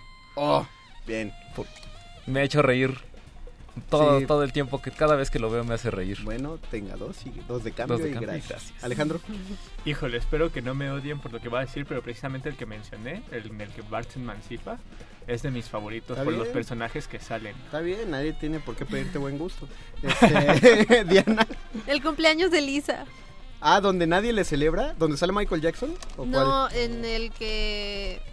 Ay, bueno, no sé, ¿ven? No soy buena en los Simpsons. Lisa, En el que le dan su Lisa. saxofón. Ah, cuando- no, pero, pero no, no es en se lo dan en su cumpleaños. cumpleaños. ¿Ven? se lo dan cuando de- hablan que era una niña genio frustrada. Pero bueno, Bueno, entonces ese. ese. Víctor. Entonces ese. Para mí, no recuerdo el nombre del capítulo, seguramente el magio lo sabrá, pero cuando Bart se hace pasar por listo, cuando Oh, cambia el nombre con esa es la Martin primera y lo mandan a la escuela de, de Escuela de genios. Bart el genio se Bart llama. genio. Es el No, no, no episodio sabía. 3 de la primera temporada. Sí, sí, sí, es de la primera. Wow, gran elección, Víctor. Mi favorito es de la, creo que es de la tercera, que se llama Tres hombres y una historieta. Que es cuando Bart, Oh, Martin y Milhouse compran el número uno del hombre radioactivo. Lo estaba viendo en la mañana y dije, tiene... Porque aparte en los dibujos se ve la influencia de que Matt Groening era dibujante de historietas y amaba las historietas. Entonces... o sea, Y por eso el mundo está a salvo. Por ahora. Pero ¿por cuánto tiempo? Ya nos, ya nos preguntó Michelle también, capítulo favorito. Edgar Soto, el de los expedientes secretos de Springfield. Esa es una joya, ciertamente lo es. Y Robijas Memur dice... Robijas Memor. Ah, Robijas Memo, el de... que Cuando lo mandan a la escuela de genios, saludan a Bart y le dicen Mensaid, Bart, Rabijas Memo. Que Ya, está hablando. es cierto. Sí, sí, recuerdo. Eh, muy bien, ya, los Simpson tendrán su propio episodio en el Calabozo de los Vírgenes prontamente. Bueno, no sé si tan pronto, pero Dianita, ahora sí, ¿qué encuentras en la basura y qué quieres rescatar? Bueno, ahora yo me voy a echar al público encima, pero voy a tener que apelar las temporadas de Pokémon animado. A ver, ¿por qué defiendes la caricatura de Pokémon? Le va, le va a dar algo al amo del calabozo. Anime de Pokémon. ¿Por qué? Anime. El anime de Pokémon. ¿Todas? Las... es- Es que sí. Sí. Bueno. ¿Por qué? Primero, porque ahora sí voy a apelar yo a la nostalgia. Ajá. Primero que nada. Porque fue, fue de esos animes que, con los que crecí y que estaban ahí. O sea, digo, ahora es muy difícil ver anime en la televisión. Ahora lo que donde donde lo encuentras es en Netflix o en internet de las maneras más ilegales. Pero estaba ahí, estaba en la televisión, estaba en televisión abierta, estuvo en televisión de paga. Mira, y una- ya- Per- perdón que te interrumpa, pero una cosa que sí te compro es que si empieza el tema de Pokémon de las primeras temporadas, uno no puede aguantar cantar. Tengo que ser siempre el mejor. Que lo pongan ahorita. No, no, Sí. no, no pongas en problemas a la producción que lo tienen que La descargar. continuidad. y pero es que creo que a- al pasar de los años ellos mismos se es, es un es un ellos lo usan por marketing, ¿no? O sea, eso no lo podemos dudar. O no, sea, es toda una empresa en Japón de exacto, Pokémon o Company. sea, pero no no no no no no. Pues no, es que no. Ese, ese va a ser tu argumento, Diana. No, no tienes mucho el apoyo de tus compañeros. ¿eh? ellos mismos se han eh, han evolucionado en su, su argu- en sus argumentos en su historia aunque sea la misma y yo sé y yo lo entiendo porque es un es un negocio que cada cada temporada así como cada juego es la misma historia y muchos lo van a decir y lo van a repetir pero es es para vender y es para para que los niños lo vean, se identifiquen con el personaje principal, pero yo creo que sí hay una evolución. Si tú te pones a pensar en el, personaje de Ash. Que es el personaje principal, y sí, es un menso, sí, es un perdedor, eso no lo vamos a negar, porque estoy completamente de acuerdo con que sí lo es. Pero es que eso también, o sea, justo es ¿por qué siempre los héroes les sale todo bien? ¿Por qué siempre ganan? ¿Por qué? Y creo que también nos enseña esa esa otra parte, porque es un programa para niños, está pensado para ellos yo di- y para Espera, que los vean. Antes de que hables, eh, Víctor, levantaste comentarios, Dianita. Dice Héctor, sube un capítulo y tendrás todos. Oh. Ahí hablando, Y- es como el chavo del 8, según Héctor. O- o los supercampeones también. Amatsi, ándale. Amatsi Hernández dice, Ball. la primera temporada era la chida, marcó toda una generación de los 90, aviatazos de Pokémon. Sí, eh, pero Catherine Galo dice, mejor que nadie más. Sigan sigan poniendo la canción en los comentarios, estaría bien chido. Dice Michelle Corona Reyes Riffens, el Pokerrap. Te tengo que decir que hubo un momento en mi vida en que sí me lo sabía. Estoy seguro de que sí. Todo. Y, y a Ya eso no. quería llegar justamente como un argumento fuerte para subirla a la carreta. Es que, claro, yo no fui chico Nintendo. Yo no jugué Nintendo, por lo tanto yo no conocí, no hubiera conocido jamás Pokémon si no fuera por la serie animada. Es decir, eh, abrió el- el- el- hacia el mercado, hacia otros públicos distintos. Yo nunca tuve Game Boy, nunca tuve Nintendo. Es decir, yo no conocía Pokémon si no fuera por la caricatura. Pero- y, y llegó a mí, es decir, llegó a mí. Y ya después, a partir de eso, ya se interesa. Yo ahora, por ejemplo, con Pokémon Go. Es decir, creo que sirvió para un propósito muy particular. Que sea todo lo mismo, en realidad, cuántas caricaturas están exentas de que sea siempre lo mismo. Cuántas series están exentas de eso. Yo creo que blandir ese argumento en contra de la serie pudiera ser arriesgado y yo creo que abrió hacia otros públicos que a lo mejor muchos se quedaron ahí en ver la caricatura completa, a lo mejor no toda como fuera, pero llegaron a- a- al producto. Yo llegué al producto así. Alejandro. Mira, que yo sepa, con mi experiencia con sobrinitos y primitos, Pokémon ya no jala por, por la serie. Al principio jaló por la serie. Las primeras temporadas podríamos decir que jalaron por la serie. Ahorita, por ejemplo, los niños ya están viendo otras series que también tienen que ver con, con monstruos de bolsillos. Creo que se llama Overwatch, en la que ahorita está pegando mucho entre Ah, los sí, chicos. Simón. Pero Pokémon ya no pega por la serie, pega por los videojuegos y por los Ar- que los seguimos jugando. Exacto, tu argumento es que los que ven las nuevas temporadas es porque vimos las primeras. Exacto, y realmente con Pokémon, con respecto a las series, pasa lo mismo que ya argumentaron con los Simpsons. Ya no está sabiendo mantenerse, se está volviendo repetitivo. eh, está pasando exactamente lo mismo en todos los capítulos. Cuando intentaron renovarse no les funcionó, que creo que fue con la temporada, con la última, que intentaron hacerlo más infantil precisamente para volver a los niños. Y a los niños ya no les interesó porque para ellos también era repetitivo, porque ellos también llegaron a ver la primera temporada. Dice Diego Vázquez, después del Pokémon, eh, aquí tengo que aclarar algo, él escribió Pokémon Joto. Tengo que decirte, Diego, que Yoto, el- la región, Yoto se escribe con una H en medio, pero está bien. Después de Pokémon Joto, nada volvió a ser igual, me quedo solamente con la primera película. El tema era lo mejor. Ah, la película, la primera, todos lloramos cuando se Ujú. murieron los Pokémon. Iván Rodríguez, las primeras temporadas de Pokémon son buenas, pero si empiezas a ver desde la Black and White, parece que estás viendo Dora la Exploradora. Eh, Carlos Agustín Córdoba Flores, eh, para eso está Crunchyroll, un Netflix de anime legal, efectivamente. Gus Estrada dice, después de la, cuen- de la cuarta cuarta todo se fue al caño, hasta el diseño de los Pokémon pasó de ser criaturas increíbles, poderosas, peluches chibi. ¡Wow, wow, wow, wow! Gus, no digamos cosas que no se pueden borrar, eso sí, no estoy de acuerdo. Rubén Velázquez, creo que Pokémon es más conocido por los juegos, pero la verdad las últimas temporadas del anime pasan un tanto por debajo. Amatsi Hernández, el pinball de Pokémon para Game Boy era muy entretenido y utilizaba una pila, sí, era lo mejor ese juego. Iván Rodríguez, tú hablas de Yokai Watch. Cerdo inculto. Ese, es tu hermano el que te lo escribe. Sí. Lo mereces, lo mereces. Los Simpson, yo no fui. Dice, atraparlos, mi prueba es entrenarlos, mi ideal. Continúen la serie. Ah, sí tiene la H, digo. Ok, Dianita, eh, te, te llevas un logro solamente por levantar eh, el Yay. chat, que ya se había muerto un poquito. Pero bien, es- fue bueno sacarlo a, a colación. Ya tenemos un minuto nada más para decir otra, otro argumento a favor. Que alguien quiera decir. Sí, yo, yo tengo algo que decir al respecto. 60 segundos. Ah, creo que algo que no han comentado nadie con respecto a Pokémon es que sí están los juegos, está el anime, pero está el manga.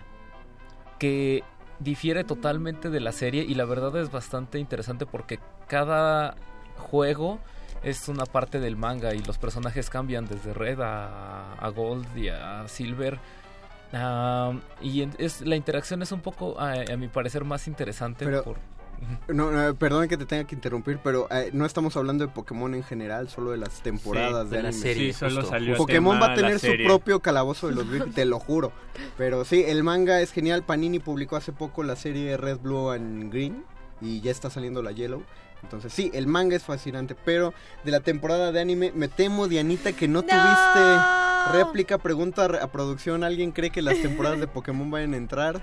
No, no lo fue- suban a esta carrera. Lo siento, Dianita, pero no. Sí, pero al menos, bueno, solo tenían 5 puntos que les quedaban en la carreta. Creo que de 30 puntos llenaron bien la carreta. Perdón, Dianita, ¿qué hago yo? Son las reglas del juego. Ni modo. Pero todos serán invitados a jugar nuevamente. ¿Cuántos logros tuvieron entre todos? ¿Tú, Yo no. ¿Cada quien tuvo uno? Yo tuve No, yo no uno. tuve logro. ¿Tú no, no, tuviste no, no, logro, Lalo? logro. ¿Cuántos logros? Uno. Bueno, entonces los tres nuevos invitados fueron los más eh, que empatan al ser Pero los tú mejores moriste. jugadores de la noche. Ah, bueno, Alejandro sí, murió. una vida. Pero Ah, las vidas no cuentan en los Ah, logros. Podrías perder un chorro de vidas y aún así tener varios logros. Con esto nos despedimos. Yay. Muchas gracias a todos los vírgenes.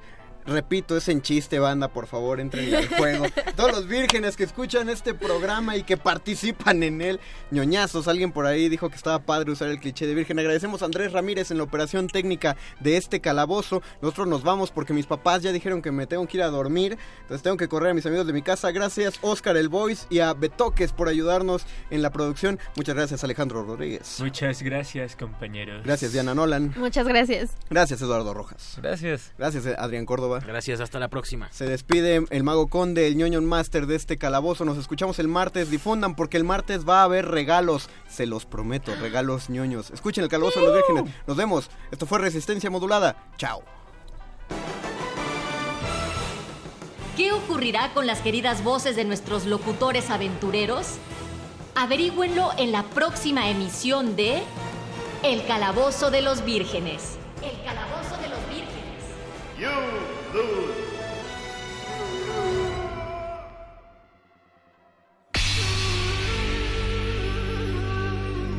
Por siglos nos hemos hecho escuchar. Nacimos como parte de esa inmensa mayoría. Hablar, Escuchar. debatir, proponer, cuestionar. Está en nuestra naturaleza. instrumentos de conciencia de nuestro pueblo. Usamos el sonido porque atraviesa obstáculos. Muros, fronteras. Nosotros somos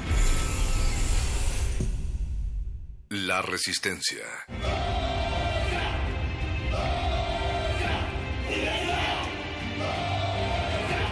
Resistencia modulada.